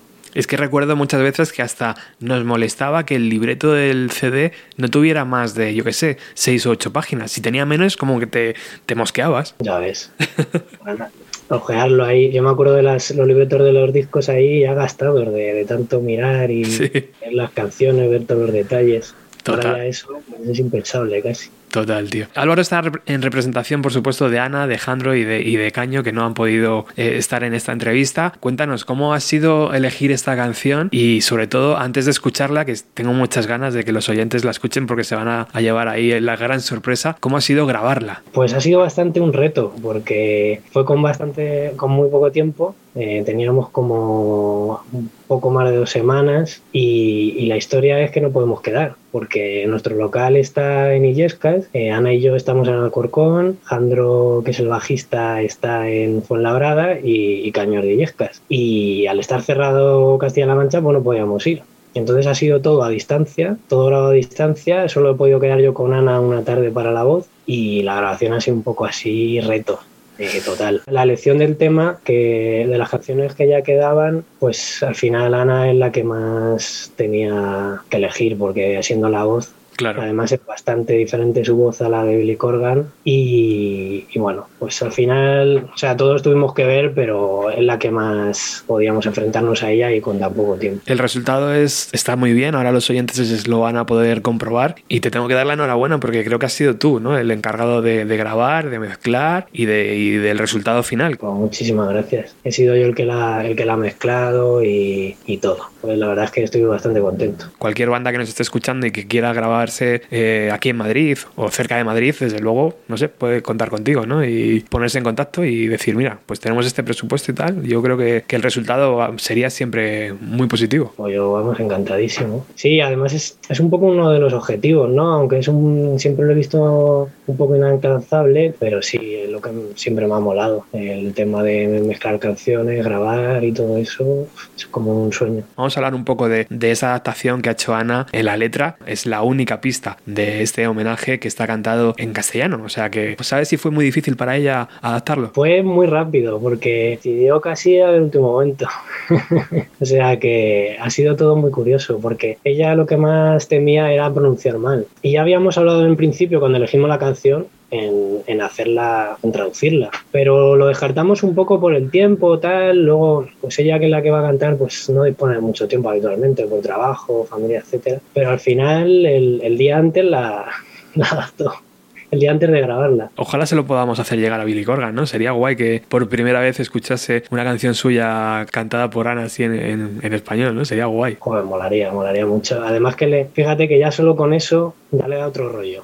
Claro. Aparte de voz de Ana, bueno, es diferente, pero que hemos sido bastante fieles, entre comillas, en, en todo lo demás, porque tampoco había mucho margen para experimentar. Pero ya con el tema del idioma y tal, pues le da una vuelta. Oye, por último, Álvaro, ¿qué nos puedes contar de las novedades que tenéis ahí en Test Rochar? Pues sí, eh, próximamente vamos a, a sacar una canción que en realidad, bueno, eh, la sacamos hace cinco años y pero claro yo en ese momento no tenía ni idea de mezclar ni nada lo hacía en plan amateur y, y no suena muy muy bien.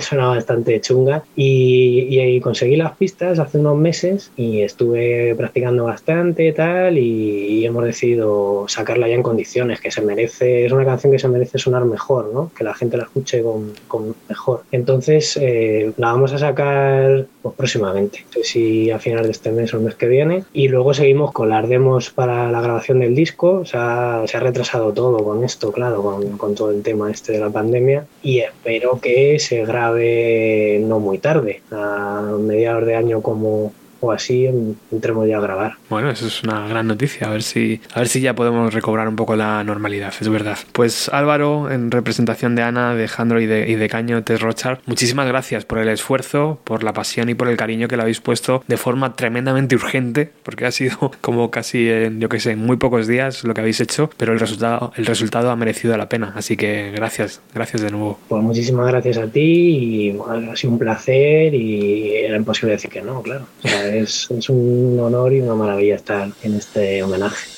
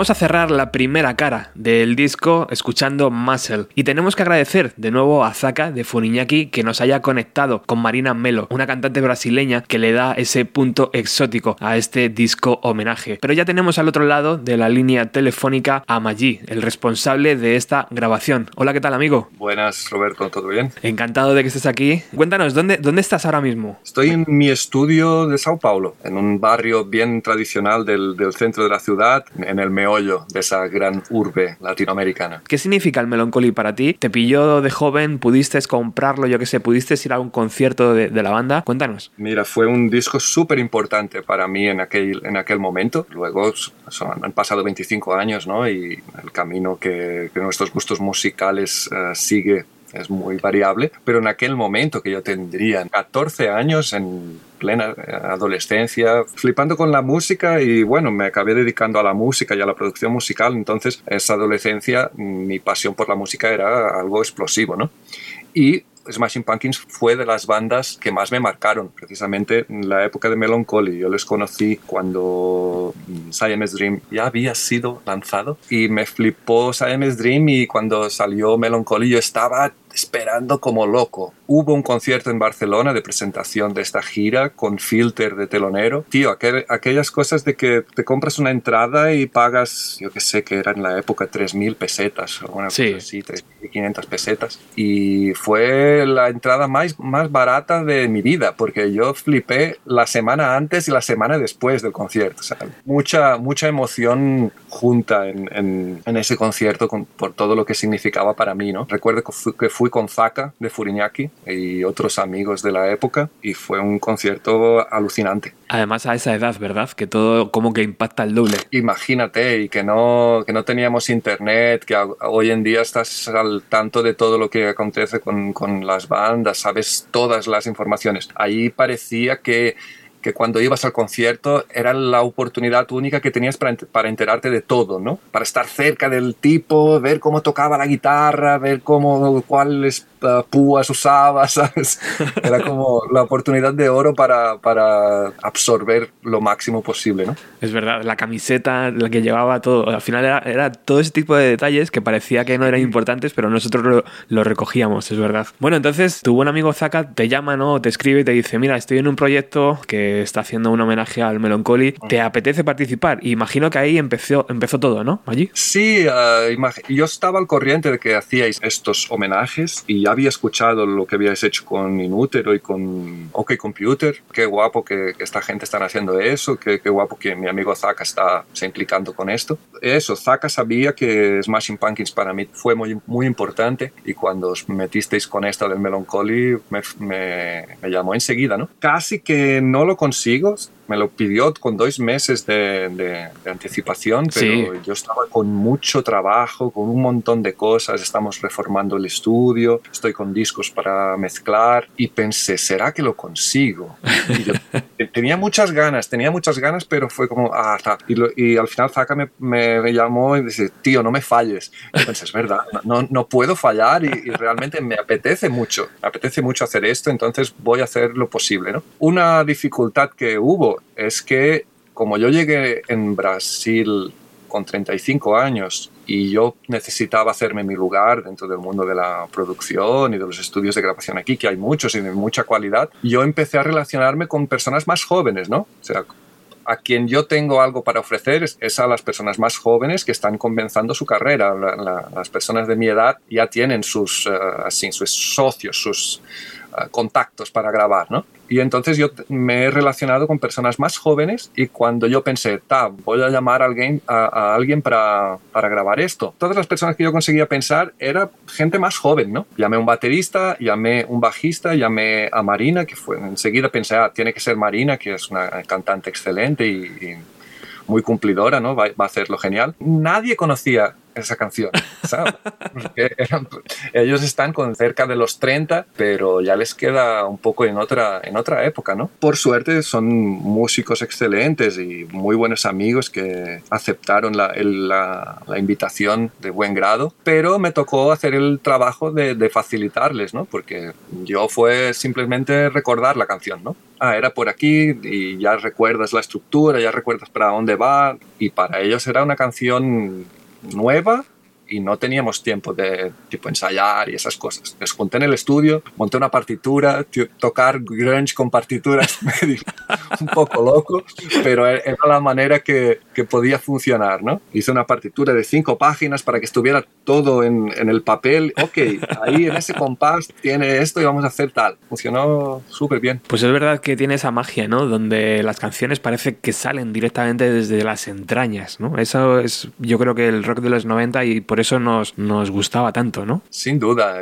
y creo que hay una cosa que quedó allí, la forma de hacer música ahora. Y evidentemente que, que siguen habiendo bandas, pero hay una, eh, había una libertad en los años 90 en el rock de los años 90 especialmente, ¿no? De, de anarquía un poco en las estructuras, en los sonidos, en lo que era posible hacer, ¿no? Eh, Creo que los artistas estaban menos encorsetados. Escuchas las diferentes bandas y había un- muchas propuestas diferentes. Y es eso, no quiero decir que sea mejor ni peor, pero se tiene que reconocer, ¿no? Que, que en aquella época había esa, ese todo vale, ¿no? Unos Sonic Youth tocando en MTV, ¿sabes? Claro. Una súper torcido todo con timbres extraños y propuestas extrañas y estaba tocando en la MTV sin problema. Que eso de alguna forma eh, es muy representativo de los años 90, ¿no? A partir de Nevermind el underground tomó el mainstream, ¿no? Pues es un placer, de verdad, haber contactado hoy con, contigo ahí en tu estudio. Te vemos ahí muy bien eh, organizado. Te mentiría si te dijese que no me apetece salir de Madrid corriendo y irme, por ejemplo, allí, ¿sabes? Y, y estar allí dos semanas en, en tu estudio y por allí, por, por el barrio, que seguro que hay un montón de cosas que hacer. Por último, ¿cómo se está llevando el, el coronavirus eh, por aquella zona? Bueno, se está llevando ah, mal. Está llevando mal porque Brasil es una tierra sin ley en muchos sentidos, ¿no? Es una tierra de contrastes. E- Existe mucho lujo, mucha cultura, pero también existe mucha miseria y mucha ignorancia, ¿no? Y entonces, ah, en estas situaciones generales, sociales, a veces las, las cuestiones importantes no se gestionan tan bien como, como en lugares donde, donde hay un poco más, más de orden, ¿no? Y está un poco que cada uno va a, la- va a su rollo, cada uno lleva las medidas de, sanitarias un poco en función de su sentido común, ¿no? Y bueno, nos sentimos un poco desamparados, ¿no? Ocurre un poco en el mundo entero, incluso en países más organizados, pero aquí se, se agudiza un poco esa, esa falta de, de saber lo que, lo que hay que hacer lo que es correcto hacer. Espero que pronto pase todo, todo esto y que, y que la vida vuelva a la normalidad. De nuevo, Maggi, Maggi Batalla, muchísimas gracias por haber participado en este homenaje. Por favor, transmite a los músicos nuestro agradecimiento y nuestro cariño. Eh, estamos encantados con esta versión de Muscle. Y bueno, ya que nos conocemos, ¿no? Habrá que, que seguir hablando para futuros proyectos. Puedes contar con nosotros que, que eso, música de los 90 hace, hace parte de, de mi crecimiento musical y siempre es un placer recordarlo. Vamos a escuchar ya cómo suena esa versión de Muscle. I fear that I'm ordinary, just like everyone.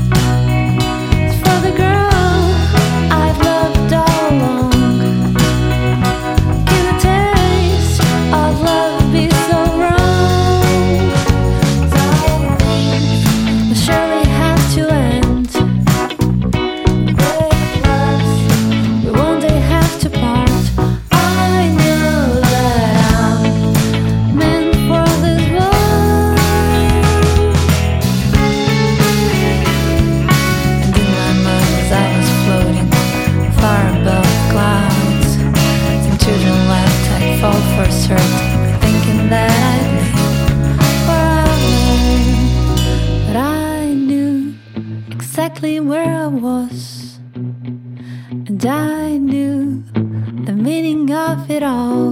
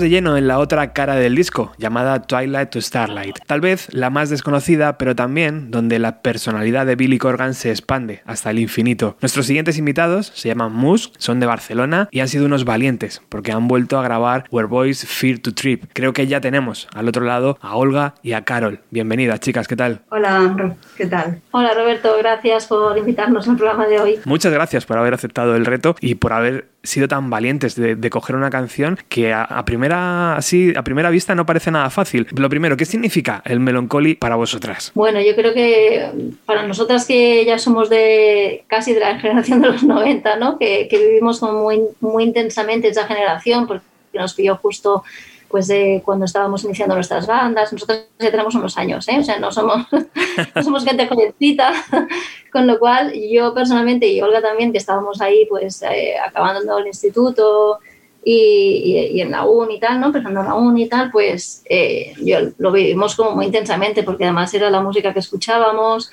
eran nuestros grupos de referencia y entonces eh, yo recuerdo que en esa época, ¿no? Hoy, hoy en día ya no, no me tomo la música igual, la escuchas pero debes de muchas cosas, ¿no?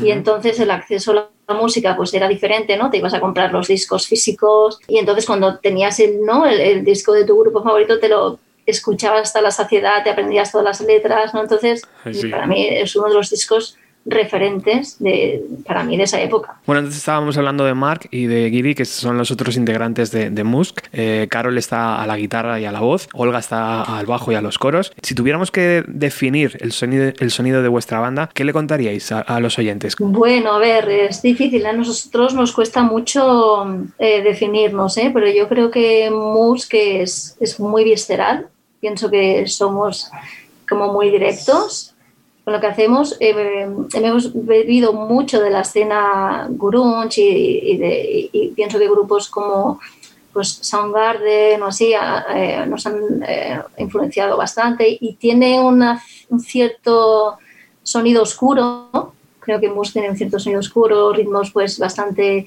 de medios tiempos y tal, pero a la vez intentamos sacar por ahí alguna, un poco de luz, ¿no? que no todo sea oscuridad y tal, pero eh, nos gusta hacer eh, música un poquito, no retorcida, ¿eh? pero, pero Oscura, oscura, un sí, un poco oscura, oscura. Porque habéis elegido este, este tema que abre la cara azul, eh, era una de las favoritas porque a, pri- a priori no es un single, no es una de las canciones que recuerdas ¿no? cuando, cuando piensas en Melancholy. A ver, la, eh, la verdad es que las canciones más conocidas del grupo, muchas estaban cogidas por otras bandas, pero esa sí que es verdad que tiene un aire a Musk. Eh, quizá más lo que es Smashing Pumpkins que cómo nosotros hemos acabado versionando la canción, pero está bastante cerca de, de lo que es Mus. Es verdad que y quedaban otras canciones, ¿eh? Mm. Propusimos algunas, o sea, había una short list, ahí hicimos como una lista de tres, cuatro temas que nos gustaban, entre ellos estaba, ¿no? We, We Boys Fit to Treat, y, y no sabíamos cuál escoger y al final por consenso dijimos que esta canción, como dice Olga, es la que más nos representa también a nosotros, a cómo sonamos nosotros. Y como dice ella, no la versión que hemos acabado haciendo porque la hemos hecho menos oscura de lo que es en el disco, ¿no? Eh, hemos intentado levantar el tiempo, llevarla a otro lugar, también por no hacer, o sea, por no copiar la canción, ¿no? Porque hemos, hemos intentado hacer un ejercicio de versión, o sea, decir, oye, vamos a ver, ¿no? Vamos a intentar darle un poco una vuelta para no hacer tal cual la canción tal cual es, ¿no? Ni en estructura, ni intentando cambiar un poco también la melodía. Pero, pero sí coger una canción con la que nosotros nos sintiéramos cómodos en cuanto a estilo y cercanos, que, que pudiéramos entenderla, ¿no? Y darle un poco nuestra, nuestra visión. Hombre, a mí me encanta, los oyentes la van a poder escuchar ahora y van a flipar. Oye, A Sangre Fría se lanzó en verano del año 2019 y en estos meses no sé si os ha dado tiempo ya a componer nuevo material, porque conciertos imagino que poco y en un futuro también imagino que de momento está eso suspendido, pero no sé si en estos meses de parón os ha dado tiempo a, o, habéis, o os ha apetecido simplemente seguir creando canciones. Sí, estamos haciendo eso, estamos componiendo nuevos temas, también hemos aprovechado para este reto que nos, propone- que nos propusisteis y es un poco lo que hemos hecho porque grabamos el disco, eh, hicimos un concierto de presentación y, y llegó la pandemia. la verdad sí nos pararon en seco, o sea, un poco Sí, porque-. Claro, porque como dices tú, eh, sí que lo- nosotros lo grabamos en verano. eh, Lo que pasa es que luego editarlo, como estuvimos, eh, bueno, queríamos editarlo bien, sacarlo no físicamente, no solo subirlo en plataformas digitales, que obviamente está pu- publicado en todas las plataformas digitales, pero queríamos lanzarlo físicamente en formato CD y pues hicimos el libreto y tal, ¿no? Y pues un amigo nos hizo la, ilustración para la portada. Nos tomamos nuestro tiempo en editarlo cuando lo tuvimos físicamente, eh, programamos un, concierto de presentación y esto fue el 8 de febrero de 2020, o sea, a un mes y poco de que nos cerraran a todos en casa. Entonces, ya no hemos tenido tiempo de, de- de- bueno, lo que había ya se canceló, ¿no? Y, y hemos dicho, antes de volver a buscar pues fechas y tal, eh, pues estamos eh, componiendo. Dice Olga, hemos, eh, sí que hemos vuelto a ensayar, se volvió a ensayar eh, después de verano porque hasta entonces pues eh, estuvimos más o menos cada uno en su casa, ¿no? Pues tienes ideas, pero ponerlas en común eh, pues ha sido a partir de septiembre. Entonces estamos pues sí, grabando nuevos temas y que ojalá podamos grabar en breve y al final pues poder presentarlo todo cuando se pueda, ¿no? Pues Olga, Carol, muchas gracias por estar este ratito, dar mi enhorabuena y mi abrazo y mi cariño también a Mark y a Giri, se lo, os lo habéis ganado haciendo esta versión. Vamos a intentar, por lo menos, que le llegue a, a Billy Corgan ¿no? y, y al, y al resto de Smashing Ojalá, Pumpkins. sería- A ver si, si dicen algo, aunque bueno, ellos ya, ya sabes que son poco expresivos, pero joder, yo creo que algo, algo por dentro te tiene que tocar, ¿no? Cuando un grupo de personas Bueno, pues sí, hace... ¿no? Yo creo que un homenaje de este tipo, Claro. ¿no? Y, eh, mil gracias a ti, Roberto, por la invitación, por el reto, por la iniciativa, ¿vale? que hace falta mucha gente como vosotros eh, proponiendo a- pues iniciativas como estas, ¿no? Que están súper, súper bien y, y que hacen, ¿no? Pues que la gente pueda seguir eh, los grupos, ¿no? Participando y, y moviendo la cultura. Vamos a poner esa canción llamada Where Boys Fear to Trip. Un abrazo.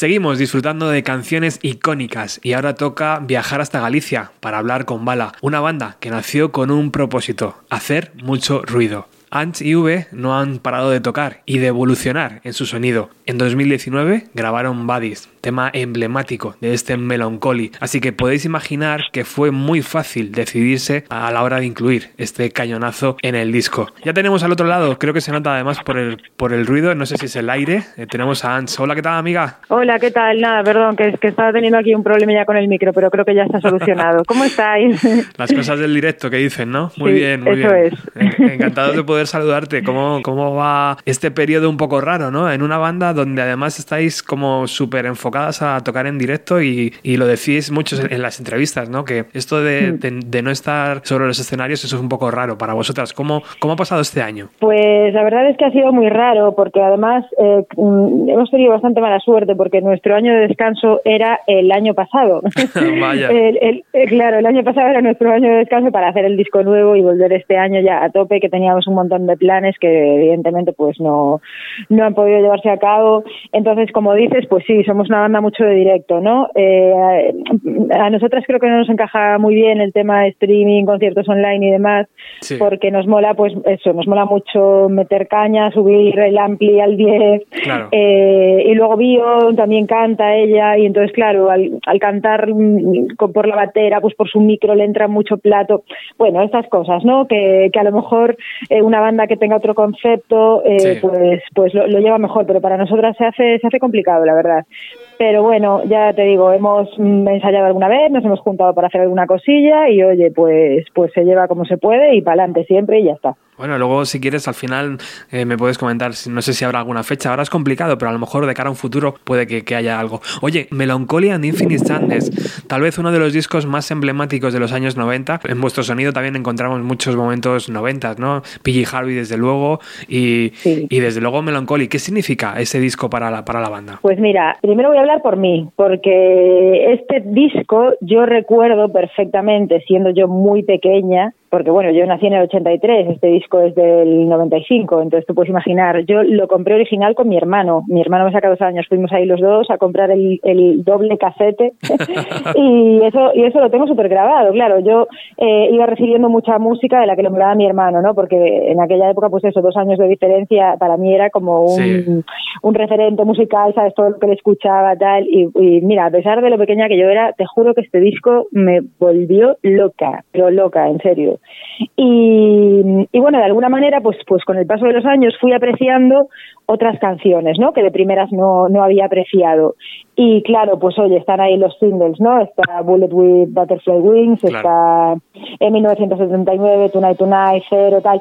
Pero, pero yo mm, redescubrí Bodies unos años después y fue como, ostras, que yo a este tema en su momento no, eh, quizás no le había prestado mucha atención, pues eso por no ser eh, un single o, o tal, y, y dije, madre mía, esto es un auténtico temazo, o sea, es, es- es brutal. Si no recuerdo mal, es, es la canción 2 del, del segundo disco, Ajá. y claro, a priori pues no era, no era eh, de los más conocidos tal, pero a mí me pareció, vamos, eh, redescubrirlo me pareció brutal. Y bueno, Vio, Violeta, ella también es es ultra fan de, de este disco y vamos, que lo tuvimos, lo tuvimos claro. Hay otros otros grupos que tenemos en mente en algún momento para hacer una versión y tal, pero este fue como, yo se lo dije y fue como, sí, de cabeza, lo tuvimos muy claro. A base de escucharlo una y otra vez vas, vas descubriendo temas que, que al principio habían pasado un poco desapercibidos Claro. y, y está lleno de pepinazos, o sea, es, es una pasada. ¿Cómo fue la grabación y sobre todo por qué decidisteis grabar esta canción? ¿Fue como algo, no sé, una petición o fue como un gusto propio de decir, venga, vamos a hacer esto? Eh, si no recuerdo mal, se lo propuse yo a Dio, ¿eh? O sea, yo ya te digo, a las dos nos flipa este disco y teníamos teníamos en mente hacer un hacer así alguna alguna cosilla y tal, pero creo que fui yo la que le propuse grabar este tema y ya te digo, ella me dijo que sí al momento, pero pero al momento. Y luego se nos ocurrió porque bueno, teníamos ya en mente pues hacer alguna colaboración con algunas amigas de, de grupetes y tal. Y bueno, está Laura de Grima con la línea de bajo y con sus y con sus coros y gritos maravillosos y Olaya de, de Kemer que es una también es muy buena amiga nuestra además de una grandísima guitarrista. Y se nos ocurrió eso que- hacerlo con ellas dos era como ya un combo un combo perfecto hacerlo hacerlo las cuatro y oye qué encantadas la verdad de haberlo podido hacer con ellas. Creemos que, que valió muchísimo la pena y que el tema pues oye que, que creció pues eso metiendo una segunda guitarra un bajo tal muy guay. Bueno, está claro que la recepción de la gente, siendo un tema que salió en el 2019, pues está todo dicho. Hubo presentación en, en la web de Radio, de Radio Nacional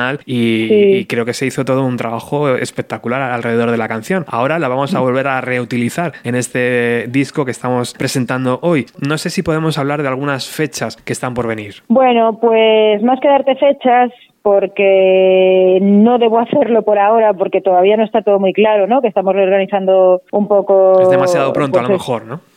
Mm, Sí, a ver, el tema es que, claro, nosotras teníamos este año un montón de, de cosas, ya no solo bolos, ¿no? Teníamos algún concierto, alguna gira, nos volvíamos a ir a Estados Unidos al desierto, bueno, teníamos Ah, mil historias. Sí, que nada, se han tenido que aplazar, pero además de, de esto, de conciertos, giras y demás, teníamos pensado sacar single y quizás ya el, el disco, ¿no? Eh, eh, el disco lleva listo pues mm, un año.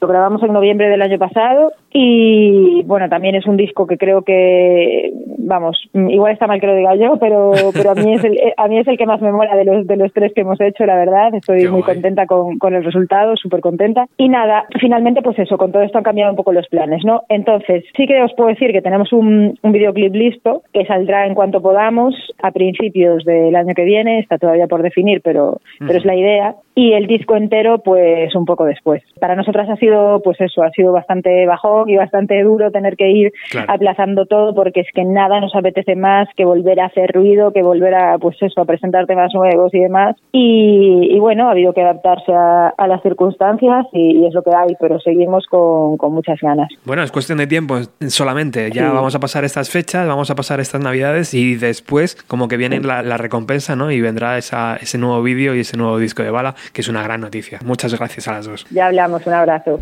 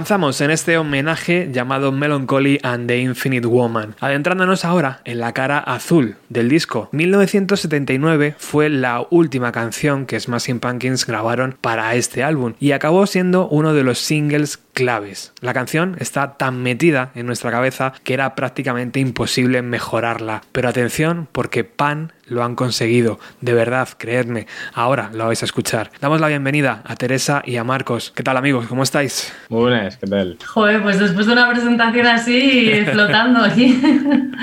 Nada, encantados de estar aquí, Roberto. Lo digo de verdad, en dos o tres minutos la gente lo va a poder comprobar y, y no me estoy tirando ningún farol. Oye, los oyentes habituales de Bienvenido a los 90 ya, ya os conocen. Ahora habéis ido un paso más allá, ¿no? Eh, con 1979. Lo primero, ¿qué significa este álbum para vosotros como banda? A ver, como banda es más variopinto porque, porque yo creo que cada uno bueno, tiene, ti- ha tenido sus experiencias, ahora que diga Marcos, pero bueno, para mí es que el, el Melancholy fue realmente el disco un poco que me cambió la vida, que me hizo ahí un clic y dije, ostras, es que lo mío es la música. Entonces, pues para mí, imagínate, es muchísimas cosas. Tenía 15 años, que es una edad en la que creo que todo te impacta muchísimo. Entonces, bueno, es que podría rellenarte el programa entero hablando del melancolía, así que lo voy a dejar ahí.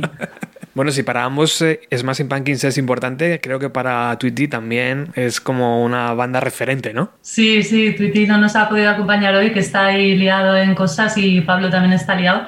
Pero sí, Twitty también comparte ese. O sea, él- a él le pillo también como por generación, creo que es eh, un, un tío suyo que es como de la edad mía Ajá. y como que le pasaba música y tal, y creo que también estuvo ahí súper, súper enganchado al disco. Oye, de las 28 canciones imagino que no es nada fácil. Bueno, de las 28 canciones y las caras B, porque hemos incluido también alguna cara B. No es nada fácil, Teresa, seleccionar la canción, ¿no? Imagino que al principio mm, pues eh, tiras por un poco lo que más fácil, lo que más se puede adaptar al sonido de la banda y al final acaba siendo algo completamente diferente como 1979, ¿no? ¿Cómo fue elegir esa canción y por qué? Pues mira, para ser sincera, yo me habría tirado más hacia algún tema como de los cañeros, pero como ya estaban pillados, o sea, yo me habría ido pues eso, a Cero, a Ballet Butterfly Wings, a Jelly Belly, ¿te acuerdas que lo hablamos? Sí, sí. Y como estaban pillados fue como, ostras, claro, está 1979, pero joder, qué respeto hacer ese tema. O sea, a mí me daba muchísimo vértigo. Eh, pero bueno, la verdad es que es un tema tan increíble que, que a la vez también era una oportunidad súper bonita. Entonces fue un poco como con mucho respeto la elección. Un gran reto, la verdad.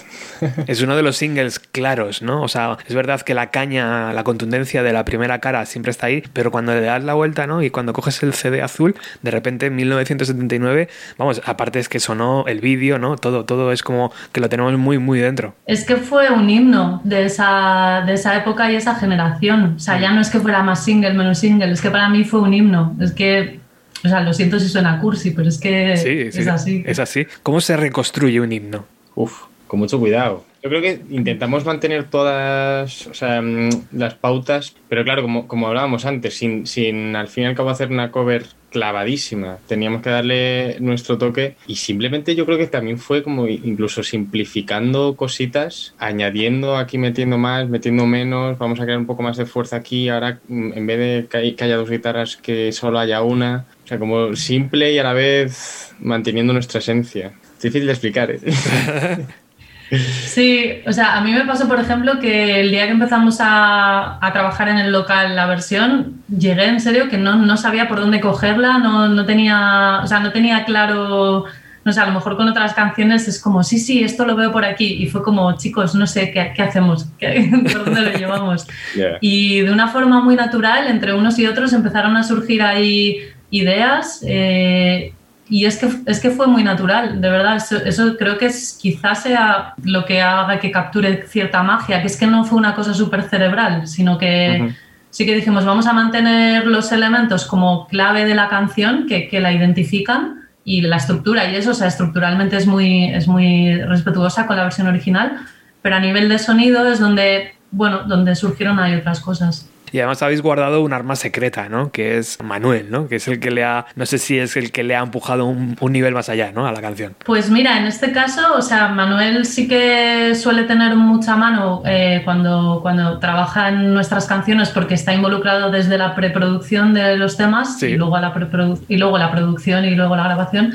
Pero en este caso solo hizo la mezcla, entonces sí que el sonido, o sea, mm, 100% eh, su magia está ahí, pero sí que estuvo menos, o sea, no estuvo involucrado en la parte de, bueno, de, de- de decidir cómo era la, cómo era la versión. Contar con él es, es un poco arma secreta. Que tengo muchas ganas ya de, de poder pincharla, pero es que no solo se queda aquí la magia de Pam y de Teresa, porque para cerrar el álbum vamos a, a contar con, con un bonus track, ¿no? Es una canción que Teresa nos, nos va a regalar para cerrar ese álbum y es una canción que es una cara B, creo que es del single Tonight Tonight, y eres tú con la guitarra acústica y poco más, ¿no? O con la guitarra española, no sé qué, qué- qué guitarra es. Cuéntanos un poco cómo, cómo también has hecho esa versión. Sí, es guitarra acústica y luego le metí una mini línea de, de teclado que es un, es un sinte melotron.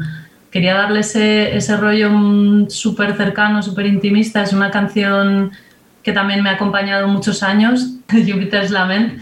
Es como una canción menor, por así decirlo, pequeñita, pero tiene como una preciosidad ahí que, no sé, que te calienta el corazón y a mí siempre me ha acompañado y por eso, pues ya que estábamos, me apetecía hacer el extra. Es súper guay arrancar con Hermana Furia este proyecto y acabarlo contigo, Teresa, de verdad, porque es, es como la grandeza de este LP, que no solo se queda en esas 28 canciones, sino que es un, es un océano. Marcos, Teresa, Pam, y toda la gente de- del grupo, enhorabuena de verdad por esta pedazo de versión que vamos a intentar hacer llegar al propio Billy Corgan y a los músicos. Eh, no sé si lo vamos a lograr, pero por lo menos lo vamos a intentar para que vean cómo se les quiere aquí en España. Así que de verdad, enhorabuena. Muchas gracias, Roberto, es un placer siempre.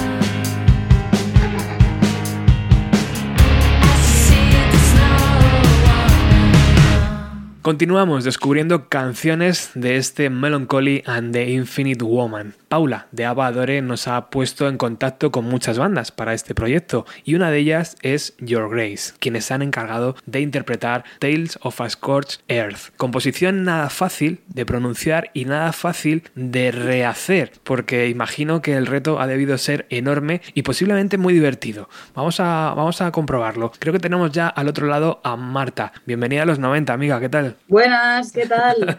Muchas gracias de, de atender la llamada y sobre todo muchas gracias de haber sido tan valiente, de haber cogido una canción como esta. Bueno, gracias a, gracias a ti por contar con nosotros y la verdad es que ha sido un reto muy divertido, muy interesante y muy enriquecedor para nosotros, la verdad. Vale, antes de meternos un poco en los secretos de la canción, porque seguramente hay, hay mil, mil cosillas que comentar, ¿qué significa Melancholy? Esos 25 años de este LP es un universo súper vasto de canciones, de arte, mm, de caras B, no sé, lo tiene todo para, para un amante de los años 90. Pero para vosotros, ¿qué significa? Bueno, para nosotros hay diversidad de opiniones, ¿no? También porque entre la banda hay algún salto generacional. Yo, por ejemplo, tengo menos contacto con este disco, o en su momento lo tuve, porque yo nací en los 90. Entonces, bueno, mi relación con Smashing Pumpkins vino después, vino a partir pues ya de que yo ya tenía una edad, ya estaba pues consumiendo música activamente, investigando y ya di con Smashing Pumpkins. De entrada de los 90 sí que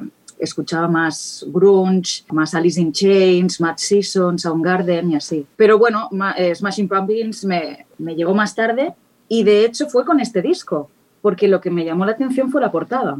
Toda esa pájara onírica surrealista fue lo que me llamó la atención realmente. Y luego cuando te pones a escuchar el contenido, pues flipas bastante por toda la carga emocional, toda la bilis negra ¿no? que, se puede, que puedes detectar ahí en, el- en las letras y en las armonías y en, la- en el propio artwork del, del Mm. disco.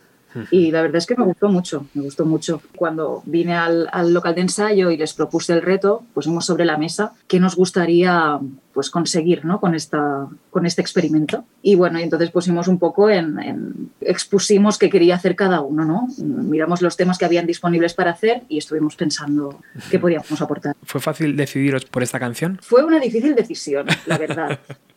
¿Cómo se hace? ¿Se meten, a- se meten ahí las canciones y se saca un, un numerito? ¿Cómo, ¿Cómo se hace esto?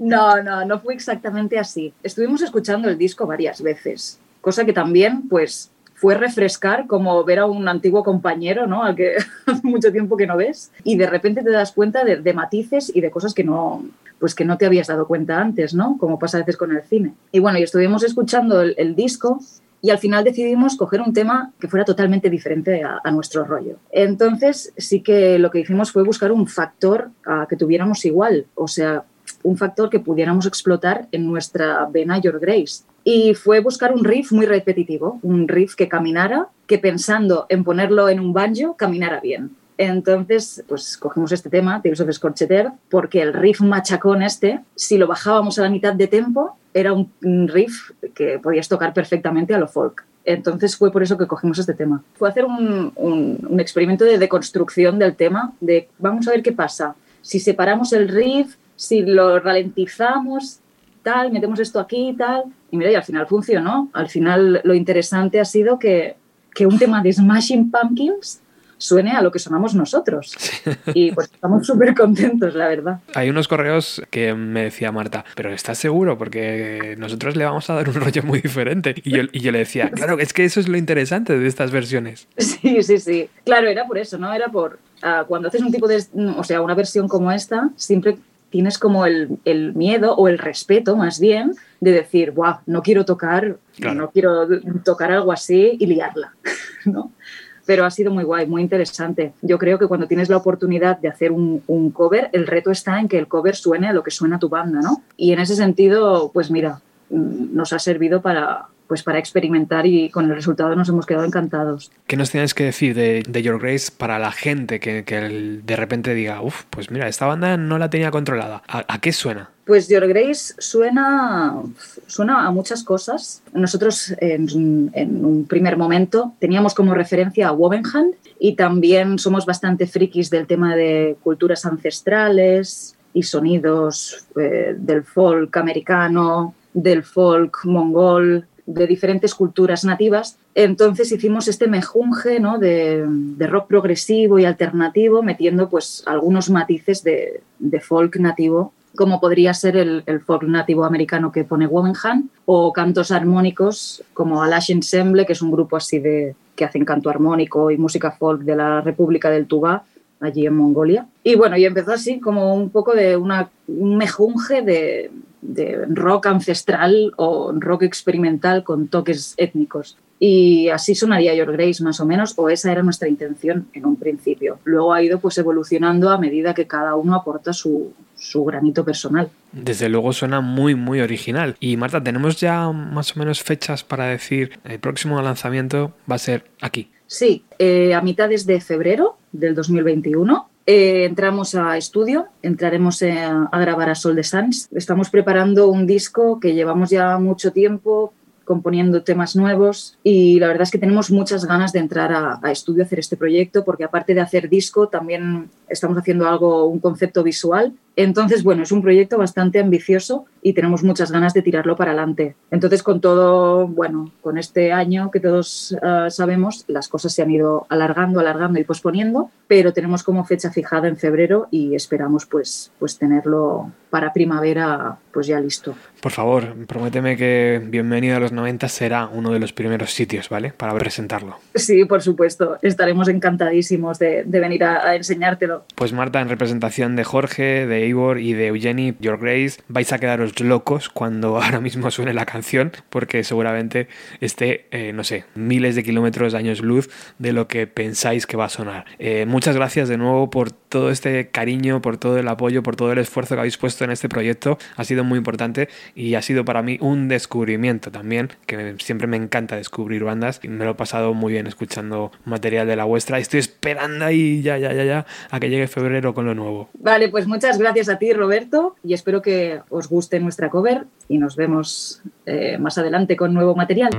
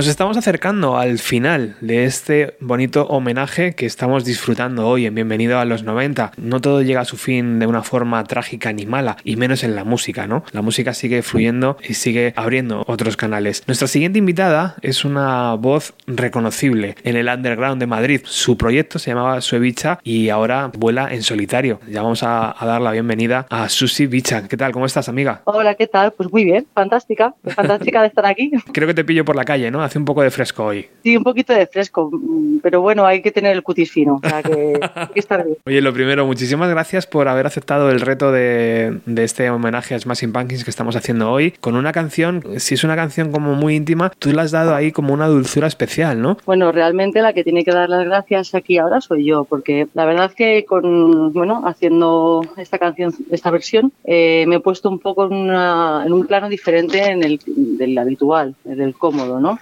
y, y, bueno, para mí como cantante y como bueno y como profe de canto, pues creo que hay que ser versátil siempre, siempre. Hay que saber colocarse en diferentes posiciones. Cierto que sin perder cada uno su identidad, pero hay que saber posicionarse en todos los sitios. Y la verdad es que haciendo esta versión, el endulzarme, que ya es difícil, y ponerme en esa situación tan íntima, pues la verdad es que lo he disfrutado mucho. Aparte que he tenido dos compañeros, bueno, dos y otros dos más, porque al fin y al cabo eh, Sandra que ha estado al piano y David que ha estado también con la guitarra y Juan Jorge que ha estado colaborando en todo esto. O sea, no puedo dejar de estar agradecida. Oye, pues dale la enhorabuena también de nuestra parte porque se lo, ha- se lo han currado, os lo habéis currado muchísimo. Si te digo Melancholy, ¿qué, es lo primero que te viene a la cabeza? A mí me recuerda a una época en la que estaba la música muy viva en Torrejón. Yo vivía en Torrejón de Ardoz antes, entonces había una zona de, de bares y de rock y de música muy viva. Entonces tengo un tierno recuerdo también de, esa época porque me pilló bastante jovencita y la verdad que hay canciones que se te quedaron, se te quedaron grabadas en aquel momento.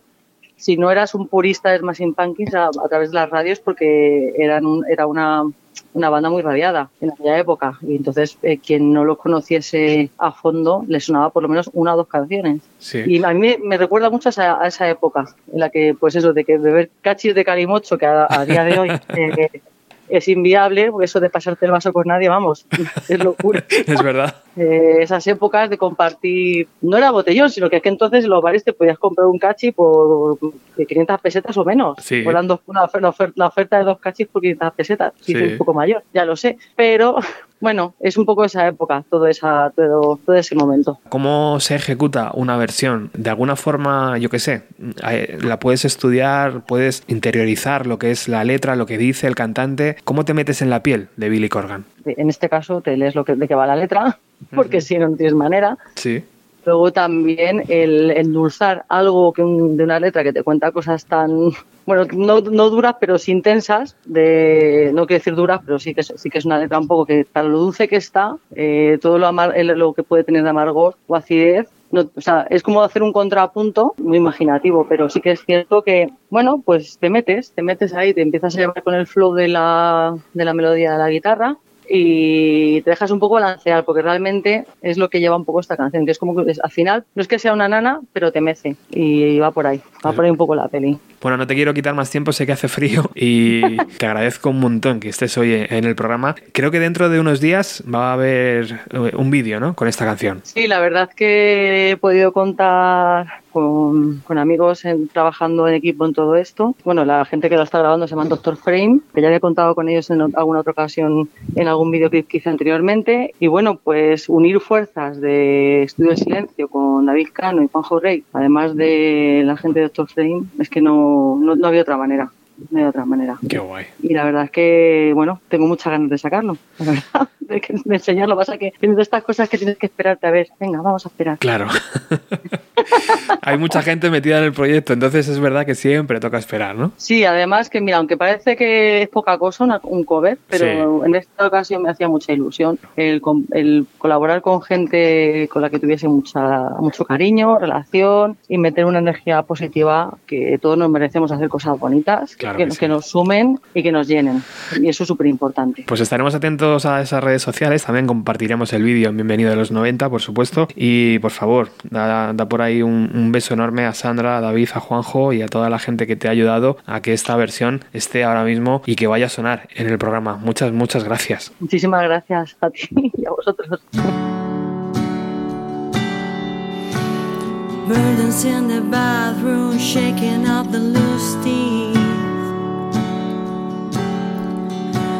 Sally's in the stirrup, claiming her destiny. And nobody nowhere understands anything about me.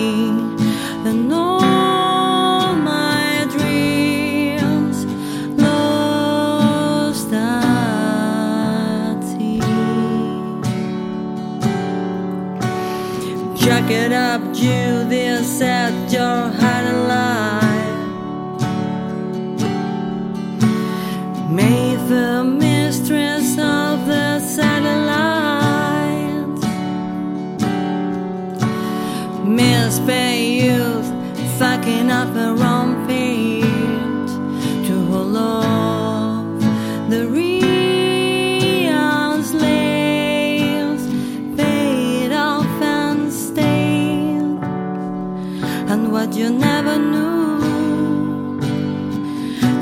Never get to you. So fake it. I'll be just stumbling. I'll be just supper queen and make you drug back, fuck up, hang around the drugstore.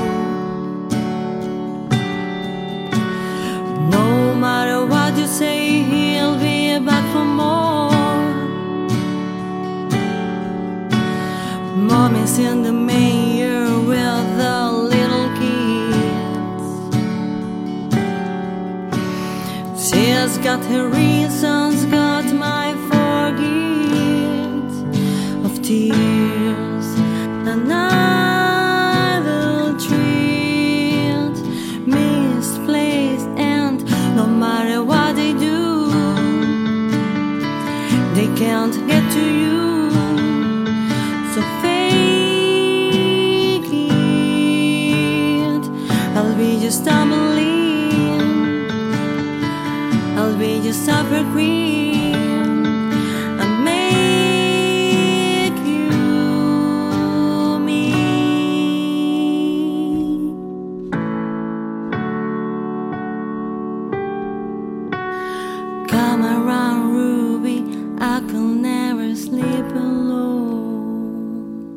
Penúltima canción de este homenaje, XYU, una de mis favoritas de siempre, por ese lado tan oscuro que tiene, por esa crudeza y porque es capaz de sacarte los demonios de dentro. Nos vamos hasta Palma de Mallorca para saludar a Ana de Vanity Rose. Hola, ¿qué tal amiga? ¿Cómo estás? Hola Roberto, pues encantada de volver a estar aquí.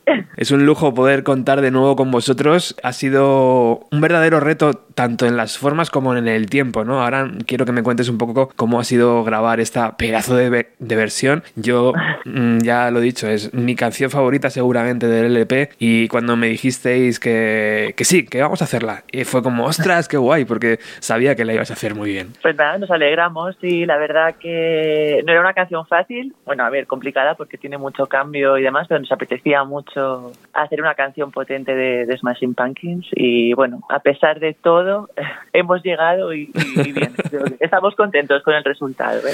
También tengo que darle las gracias a, a Pablo, a nuestro guitarrista, porque vamos, tiene una, es maravilloso todo lo que hace.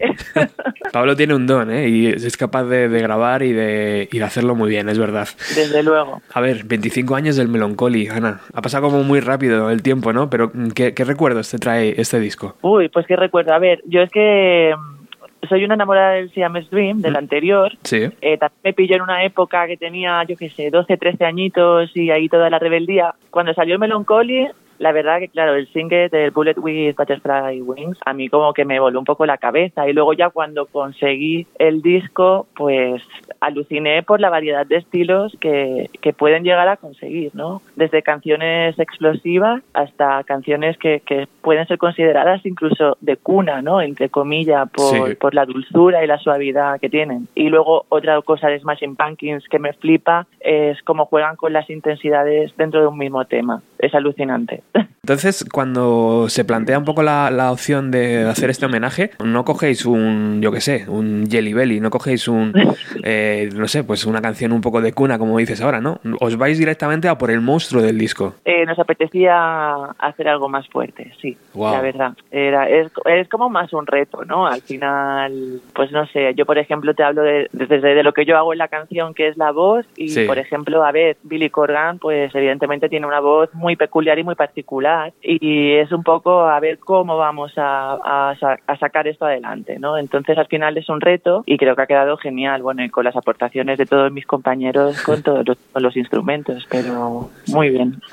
Oye, cuéntame, ¿cómo ha sido grabarla con Pablo, con Chisco y con Andrea? A ver, algún secreto tiene que haber, seguro, porque es una canción que además es una canción que os, has- os ha pillado también como grabando parte del, Exacto. del siguiente Es trabajo que- de Vanity Rose. Sí, claro, estábamos en el estudio grabando, teníamos poco tiempo, pensábamos que, que la canción se tenía que entregar un poquito más tarde, entonces como que nos habíamos relajado un poco a la hora de, de sentarnos y decir, bueno, venga, a ver cómo nos la vamos a plantear para, para hacerla. Entonces fue como un poco de prisa y corriendo de la tenemos que hacer sí o sí, eso sí que queríamos participar porque es que nos encanta, es que Smashing Pumpkins además es una de las bandas nuestras, es un referente, entonces queríamos estar ahí y bueno, pues nos pusimos manos a la obra, Pablo grabó ya una guitarra, luego ya empezaron las baterías, Chisco pasó la línea de bajo y bueno, y para hacer las voces un poco más complicado porque decíamos, ¿dónde vamos a grabar la voz? Aquí estos gritos y demás.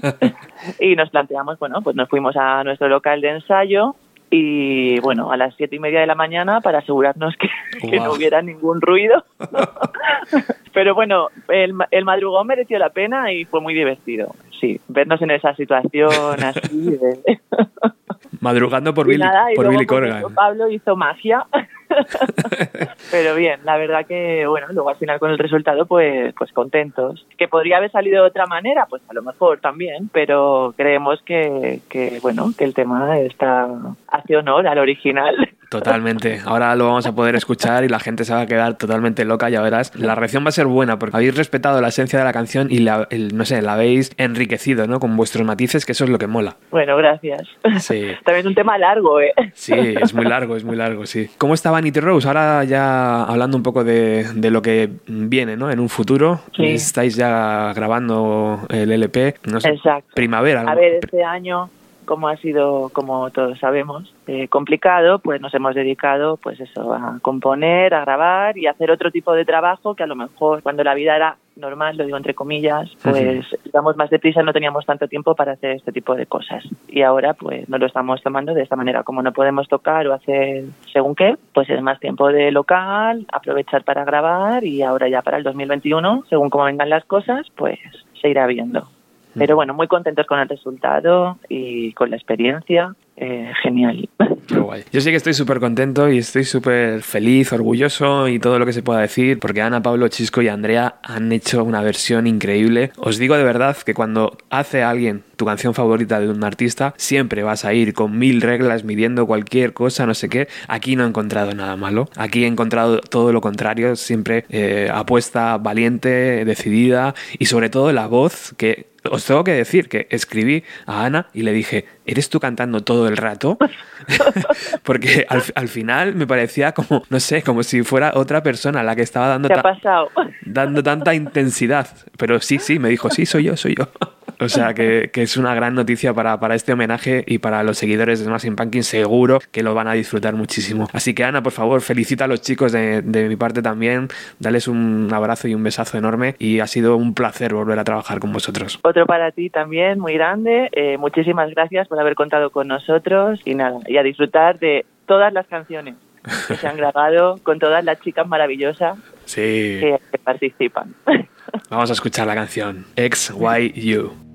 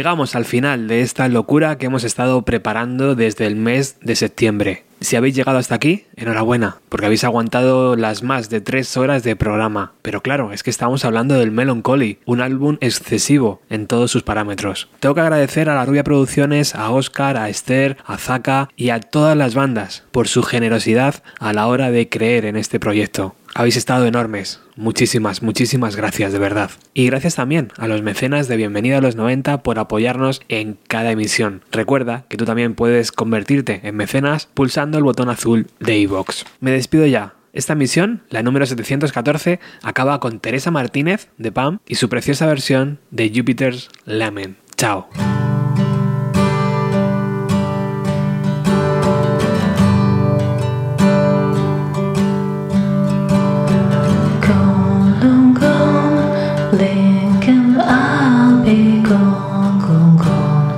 Leave this world of wrong, wrong, wrong. Leave it far behind.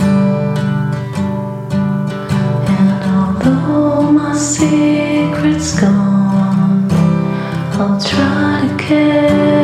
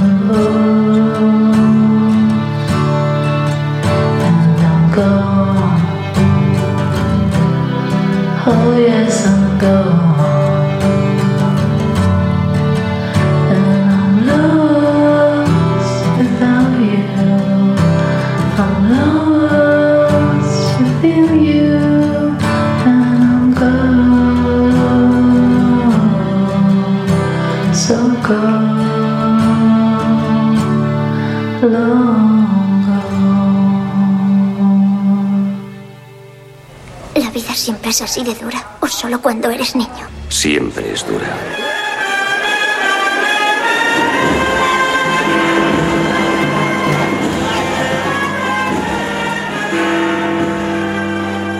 Bienvenido a los 90 con Roberto Martínez.